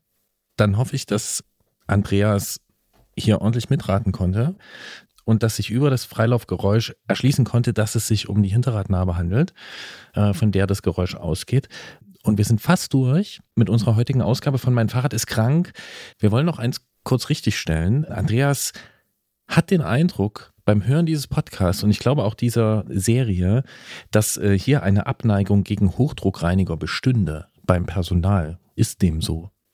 Sollen wir jetzt eine Abstimmung machen? Also Nee, ich aber- habe gar keine Abneigung gegen Hochdruckreiniger. Man muss halt wissen, wie man den einsetzt. Und ich sehe immer wieder, dass der falsch eingesetzt wird. Jeden Tag in der Werkstatt. Und das finde ich schade fürs Material und so. Aber wenn man, äh, Ja. nee, ich, ich mache meine Fahrräder auch so sauber. Und was ist die eine Regel, die man eigentlich beachten muss dabei, also was der richtige Einsatz ist? Nicht auf die Lager und auch den Lagern äh, Wartungsintervalle zukommen lassen. Das heißt, äh, fetten. Und dann ist alles okay, auch mit dem Hochdruckreiniger. Christian? Was sind die Lager? Die Lager sind das äh, Tretlager, sind das Vorderradlager, das Hinterradlager, das Steuerkopflager. Hätten wir das auch mal geklärt. Genau. Ich bin auch ein Freund des Hochdruckreinigers, vor allen Dingen für meinen Stadtrat, muss ich sagen. Da finde ich es irgendwie völlig legitim. Ja, aber ich versuche auch, die Lager nicht zu treffen. Und ich bin auch ein Freund des Hochdruckreinigers und eigentlich sogar heute noch mehr als gestern. Ja. Denn ich bin gestern nach einer durchaus schlammigen Ausfahrt ähm, zum Hochdruckreiniger gefahren mit einem Freund und wir haben zum ersten Mal Aktivschaum angewählt. Habe ich auch schon mal gemacht. Und das ist Wahnsinn, das Zeug. Also das ist Da, wirklich. da wäre ich äh, natürlich nicht skeptisch. Also natürlich ist das Da- Wahnsinn. Natürlich. Ja. Ich meine, aber stand da Bio drauf? nee, das nicht, aber das war in ich so weiß, einer, das in wird so einer, in so einer Box Ja, ja, Box. Und dann bei wird das der- abgesammelt unten. Und Genau. wisst ihr genau, Auf wo das jeden Fall. hingeflossen ist? nach unten. Ja, und äh, das wird natürlich auch irgendwo gesammelt und irgendwo entsorgt. Und aber wo? Natürlich nicht in unserem Grundwasser, ist schon klar. Aber, aber irgendwo muss das sauber gemacht werden. Und also ich finde, dann, dann, dann lieber ein echter, ehrlicher Hochdruckreiniger mit Druck. Der kam danach. Ja, Der dann, kam danach. Und, und dann auch auf die Wiese, Andreas. Also ich meine, dann den, den Dreck, den ich mit dem Fahrrad eingesammelt habe, äh, ich habe eigentlich auch keinen, ganz, ganz genau genommen, habe ich auch keinen eigenen Garten, aber äh, den Garten, in dem ich irgendwie wohne und sehr gerne, aber ich habe den halt nicht. Na, Er gehört dir nicht. äh, Es ist halt, naja, also, den ich auch dreckig machen kann. Sogar mit dem Dreck, den ich an meinen Fahrrädern so mit mir rumschleppe. Der, dem Garten hat das immer gut getan. Ich allerdings tatsächlich ohne Spülmittel, ohne Aktivschaum, nur mit Wasserdruck und ähm, lasse die, die Lagerstellen aus, zumindest lasse sie eher aus ne? und warte natürlich äh, mein, mein Rad auch regelmäßig. Und so machen das hoffentlich auch alle anderen, die diesem Podcast folgen oder auch die, die an ihm beteiligt sind. Ähm, wir sagen danke, Christiane, dass du auch diesmal zu uns gekommen bist und uns aufgeklärt hast über einige Krankheiten, die Fahrräder so haben können. Oder das System. Und ich danke dir auch als Rückruf-Routinierin oder so. Rückruf Routinier. Ja. Tante, Tante. Au revoir. Ciao, ciao. schönen Tag. Dieses Geräusch, ne, es ist schon echt krass. Also egal ob jetzt äh, Huhn oder Gans, aber ich bleibe dabei, es hat was Tierisches und das kann man, glaube ich, an der Stelle jetzt auch sagen, weil wir es jetzt auch schon wissen, dass äh, der Kollege, der hier diesen Podcast geschnitten hat, der, der ist auch lange nicht auf das Geräusch klargekommen. Also Flo, schöne Grüße an Flo hier an der Stelle auch äh, im Podcast. Der fand es auch super. Also Ja. es ist schon Und alle sagen, es eine echte klingt, Perle. Ja, alle, Ja. alle sagen, es klingt wie ein Rudel Gänse, wie man so sagt. Ein Rudel, ein Sprung. Ich weiß gar nicht, was, was sagt Ja, man oh, denn bei? da, stimmt. Ah, Ist ja nicht nur Geografie-Leistungskurs hier neben mir, sondern Ja. auch äh, der Jägerssohn. richtig, richtig, Ja. richtig. Stimmt, sag mal Rudel Gänse bestimmt nicht. Nein, auf keinen Fall. Ein Sprung hast du eben Nee, gesagt. Sprung sagt man bei Rehe. Also deswegen, Ah. ja. So, also so eine, so eine, eine so Rotte eine, ist es auch nicht. Äh, eine Gruppe. eine Gruppe Rehe ist ein Sprung. Ein Sprung. Ah ja, okay. Ja, ja. So wie eine Rotte Wildschweine zum Beispiel. Aber bei Gänsen, hm, gute Frage. Weiß ich ehrlich gesagt nicht. Ist jetzt peinlich. Zum Glück hört mein Vater diesen Podcast nicht. Ja. Aber ich habe viele Gänse gesehen übrigens im Urlaub. Aber das äh, führt zum ganz anderen Thema. In deinem Baltikum-Urlaub? nee, ähm, jetzt gerade. Ich hatte nochmal so eine kleine Auszeit Ach auf stimmt, das mit den, Langeoog. Robin, mit den Robbenbabys. Richtig, da gab es süße Robbenbabys und viele Gänse zu sehen. Ja, haben nee, wir- Robbenbabys haben wir jetzt nicht, aber wir haben Robben, Seehunde. Ja. um ganz Hatten wir, hatten wir uns da schon drüber verständigt, wie der Hund auf die Seehunde äh, reagiert hat? Ähm, habe ich, glaube ich, schon mal erzählt, als wir in Schweden waren und Stimmt. dort auch lustige Ja. kleine Robbenbabys Und es war so, dass er eher, dass er fasziniert andächtig. ist davon. Ja, An- fast andächtig. Er stand da. Diesmal hat er sie, glaube ich, einfach gar nicht gesehen, weil sie waren so, so, so sie waren wirklich so weit weg, dass man sie mit dem Fernglas konnte man sie nur sehen. Was Ach so, übrigens, gut. was, was glaube ich in dem Fall ganz sinnvoll war, damit nicht so viele Menschen da zu dieser Seehundbank rennen und dann irgendwie die Seehunde stören. Deswegen haben die die so weit rausgebaut. aber beim letzten Mal hat er sie ja tatsächlich gesehen. Also da waren sie ja relativ nah. Ja. Also und äh, aber da standen wir auch zu dritt. Also hm. Und dann habt ihr alle zu dritt, habt ihr Andächtig. andächtig. wirklich. Ja. Bestimmt so zehn Minuten haben wir nichts gesagt und nur geguckt und waren so krass. Ach cool. Krasser Moment. Ja. Ja, und der Hund macht es mit. Der passt zu euch. Der ist, ja, Oder man könnte es auch andersrum sagen, ihr passt zu ihm. oder anders. Ja, richtig. Jedenfalls da habe ich Gänse gesehen, aber ich weiß gar nicht, wie kommen wir denn? Ach so, weil ich nicht wusste, wie eine Gruppe Gänse heißt. Ja, ja cooles Geräusch. Also danke Christian und danke an den Kunden, äh, dass er das, äh, diesen kleinen, aber feinen Spaß mitgemacht hat. Welche Späße willst du denn in Zukunft noch so mitmachen, Christian? Hast du was geplant? Mm, Jetzt Wie sieht dein Herbst aus? Äh, ich habe noch nichts geplant tatsächlich bis Weihnachten. Ich habe so ein bisschen, denke ich, fast jetzt äh, durchziehen bis Weihnachten könnte. Beruflich durchziehen. Ja, also so genau. Also es ist jetzt nicht nochmal irgendwie eine Auszeit geplant. Ja, aber ich meinte so, man muss ja, es gibt ja so die, also ein Wochenende auch, oder hast du keins? Doch, ich habe Wochenenden ähm, und zum Glück jedes, jede Woche habe ich eins. Aber es ist jetzt noch nicht irgendwie ein längeres Wochenende oder ein größerer Ausflug oder sowas geplant, aber kommt bestimmt noch. Ich glaube auch irgendwas werde ich mir schon noch mal einschieben dazwischen. Aber so generell ist schon jetzt, gibt es einen relativ klaren Fokus auf äh, das Jahresende. Wir haben noch ziemlich viele Sachen so in der Pipeline und Dinge, die wir irgendwie tun wollen, können, müssen, sollen. Und Als äh, Podcast Radio. ja, Ja. als Podcast Radio, da gibt es sehr, sehr viel Bewegung, dankenswerterweise.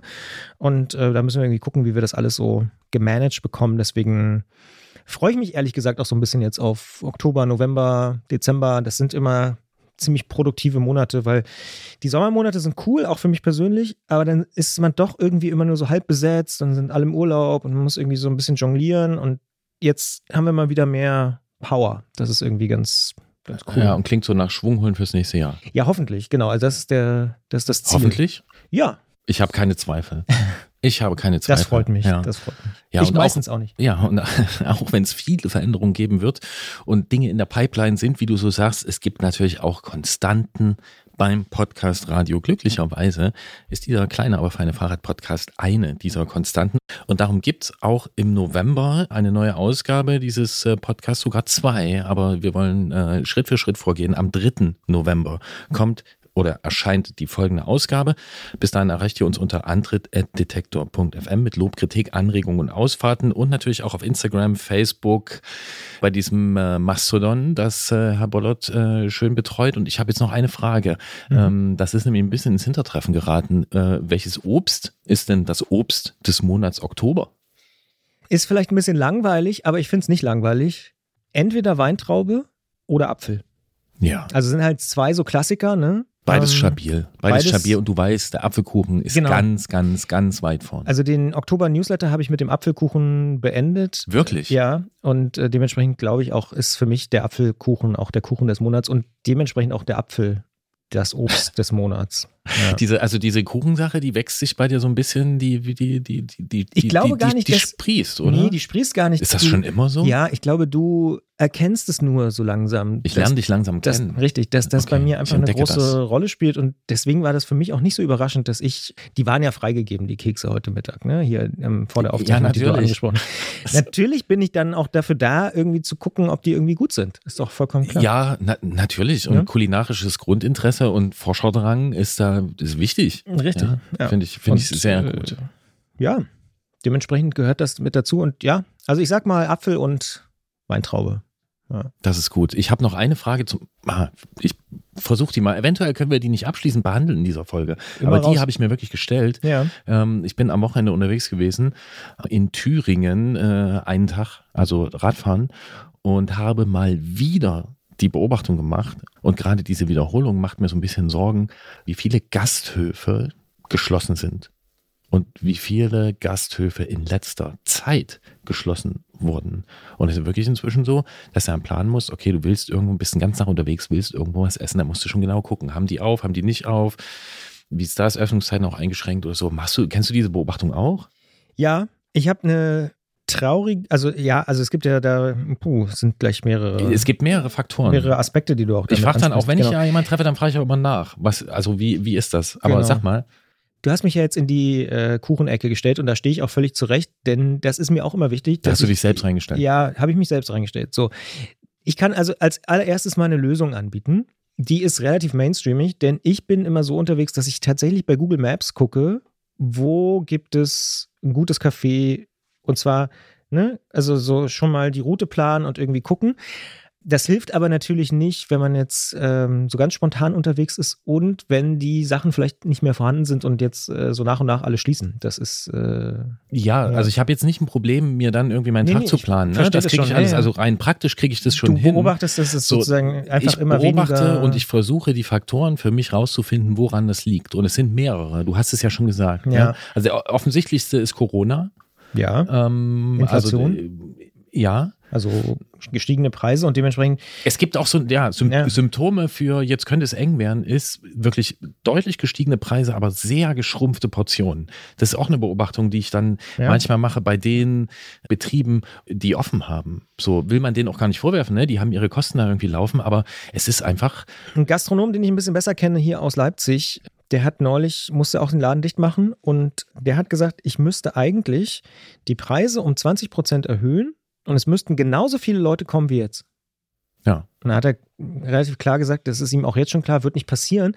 Und genau deswegen hat er dann am Ende auch zugemacht. Und ich fürchte, das ist auch ein Teil der Wahrheit. Dann haben wir es aber natürlich auch mit Land zu tun, Wegzug, nicht genug Kaufkraft und so. Also Ja. schwierig, ne? Aber ja, ja. Und das ist ein wichtiger Punkt neben dem Arbeitskräftemangel, ne, der da ist, also dass die, dass die Gastronomen, Gastronomen da nicht genug Personal finden, aber eben, dass ich den Eindruck habe, man geht weniger ins Restaurant, in die Kneipe, ins Café und das komischerweise auch, also kann ich jetzt nur anekdotisch sagen, aber ich habe mich da mit ein paar Leuten unterhalten, die dann gesagt haben, so in unserem Dorf, hier gibt es ein Neubaugebiet und dies und das und die Leute sind da und das sind sogar, die, die Einwohnerzahl hat zugenommen, aber man macht es einfach nicht mehr.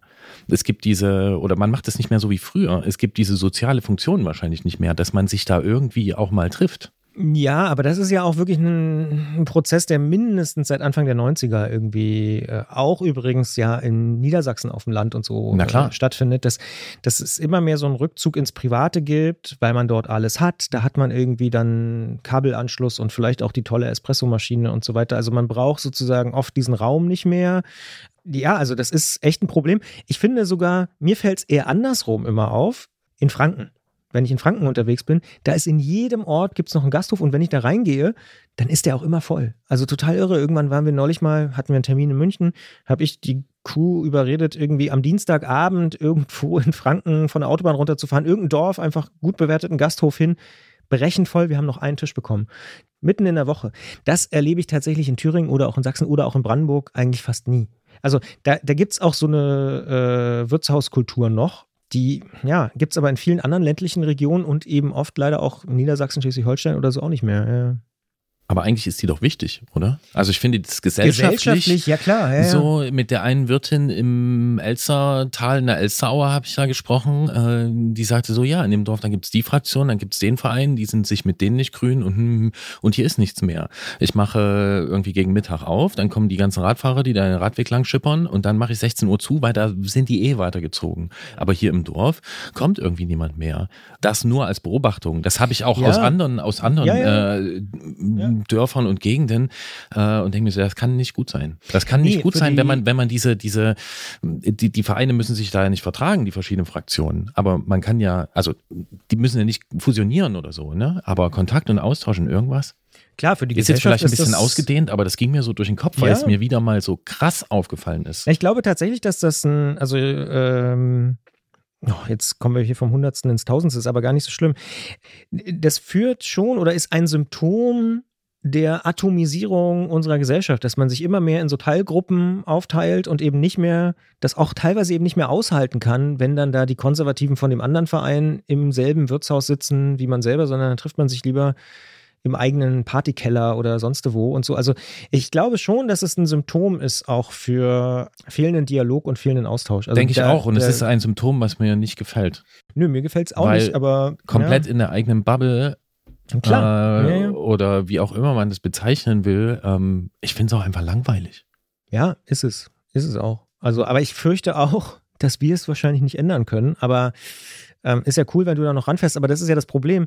Die fünf Fahrradfahrer, die da am Tag vorbeikommen, die helfen ja auch der Wirtin oder dem Wirt nicht, um da irgendwie zu Na überleben. dort, die ne? kommen klar, die sind, glaube ich, ziemlich spezialisiert. Also in diesem einen äh, Okay, Lokal, in was dem- ich jetzt ja, meine. Ich bin Ja. nur an anderen da vorbeigefahren an dem Tag und der war in so vielen Dörfern ja, ja. äh, war das zu und es gibt ein anderes Lokal in einer anderen Richtung, also Richtung Hohe Schrecke. Da hatte ich mich auch mehrmals mit den Wirtsleuten dort unterhalten darüber, wie das so ist. Das ist beispielhaft dieses Dorf, wo die sagen, so wir haben ja, wir haben ja Zuzug, das ist nicht das Problem.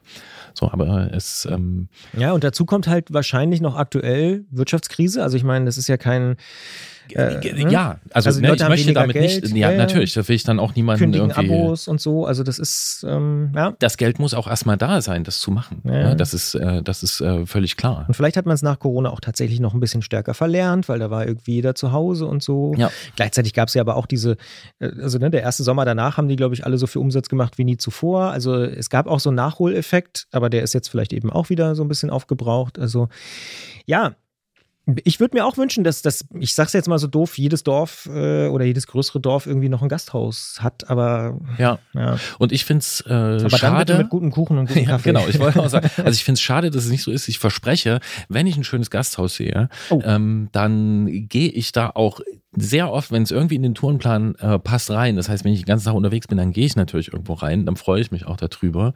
Und ich fände es einfach schön, wenn es da wieder mehr Austausch gibt und dann man da ja auch mit Leuten reden kann und da Dinge erfährt über Dörfer, über Landstriche, über irgendwas. Das ist ja alles wertvoll. Deswegen muss ja nicht nur, ich fahre nicht durch eine Kulisse. So, Ja. dann kann ich mich gleich vor einen Bildschirm setzen und dann da irgendwie äh, swiften. Nichts gegen Swift, aber Geht ja jetzt auch wieder los, ne? Bald. Ja, Ja. wobei denen geht's auch gar nicht so gut. Ja, na klar, weil auch da, also die, ich glaube, die Wirtschaftskrise ist ja, ähm, haben wir auch schon häufiger angesprochen, auch in dieser Ausgabe, die ist da und ich glaube, damit müssen gerade alle irgendwie umgehen und alle, ganz, ja, und ganz das viele ist, glaube ich, nochmal ein Spezialfall, ne? Ja. Weil das war ja auch so ein pandemisches Ding. ja, ja, Ja. ja, genau, da wurde das halt hochgejazzt, ohne das jetzt abwerten zu wollen, aber ähm, viele Leute fragen praktisch. sich einfach, brauche ich dieses Abo noch? So, und das fragen sich an vielen Stellen. Das fragen sich bei Medien, das fragen sich bei Swift, das fragen sich bei, auch bei anderen Sachen. Und ja, Leute gehen wahrscheinlich weniger essen, es gibt weniger Fachkräfte. Teilweise geht es ja auch andersrum, die können nicht aufmachen, weil sie keine Leute haben, um irgendwie. Ja, ja. äh, ja also es ist, Es ist äh, es wieder ist multi- multidimensional. Ja, so ist. Genau, und es ist auch, ähm, es ist einfach eine Beobachtung. Äh, und ich sag dir aber, was ich brauche, worauf ich nicht verzichten kann, Bitte. das ist diesen Podcast hier zu produzieren. Auch des Austausches wegen mit anderen Menschen, mit denen wir hier sprechen und natürlich mit dir. Und äh, ich brauche auch ab und zu mal neue Musik. Hm, Ja, weil da geht's mir wie mit der eigenen Blase. Es ist mir einfach zu, Zeit es gefragt, ist mir, es ist mir zu langweilig, Ja. wenn ich immer nur meinen Kram habe. Ich will auch nicht irgendeinen Algorithmus, der mir nur nach meinem Geschmack irgendwas vorlegt. Das langweilt mich. Ähm, bitte nenne mir Musik. Ich hoffe, ich kenne sie nicht. Ich glaube, du kennst die Band, aber du auch okay. kennst den Song hoffentlich noch nicht. Und zwar heißt die Band Fortuna Ehrenfeld. Ja, Ja, Köln. richtig. Und der Song heißt, und ich finde es ein sehr, sehr schöner Songtitel, Leck mich am Arsch, Amore Mio. Ja, So, in diesem Sinne. es hat, hat sowas, wie sagt man, dialektisches, oder? Ja, so ein bisschen. Und Ist der das der, so ein richtige Ausdruck so. dafür? Ja, kann man schon sagen. Na gut, wir wollen den Song nicht, äh, Nicht über- nicht verquatschen. Ja. Leck mich am Arsch, Amore Mio, kann ich mir sofort merken, von Ja. Fortuna Ehrenfeld. Schlägt Christian vor, ich werde es hören, ihr auch. Und daneben bitte gute Fahrt, ab und zu mal einkern, Apfelkuchen essen oder dann den Kuchen des nächsten Monats. Welcher das ist, verraten wir euch ab dem 3. November. Viel Spaß, Kommt gute gut durch Fahrt. Tschüss. Ciao. Dieser eine Sonnenaufgang da, der wird lang und gut, Marie, pass auf. Erstmal flärt die Haarform, eine goldene Rakete und dann batsch auf die Freiheit bis zum Sonnenuntergang. Hier regiert jetzt der brutale Futurismus und er predigt eine heilige Lektion. Kleine Fahne, kleine Kekse, kleine Hose, kein Problem, keine Ahnung mehr und keine Konfession.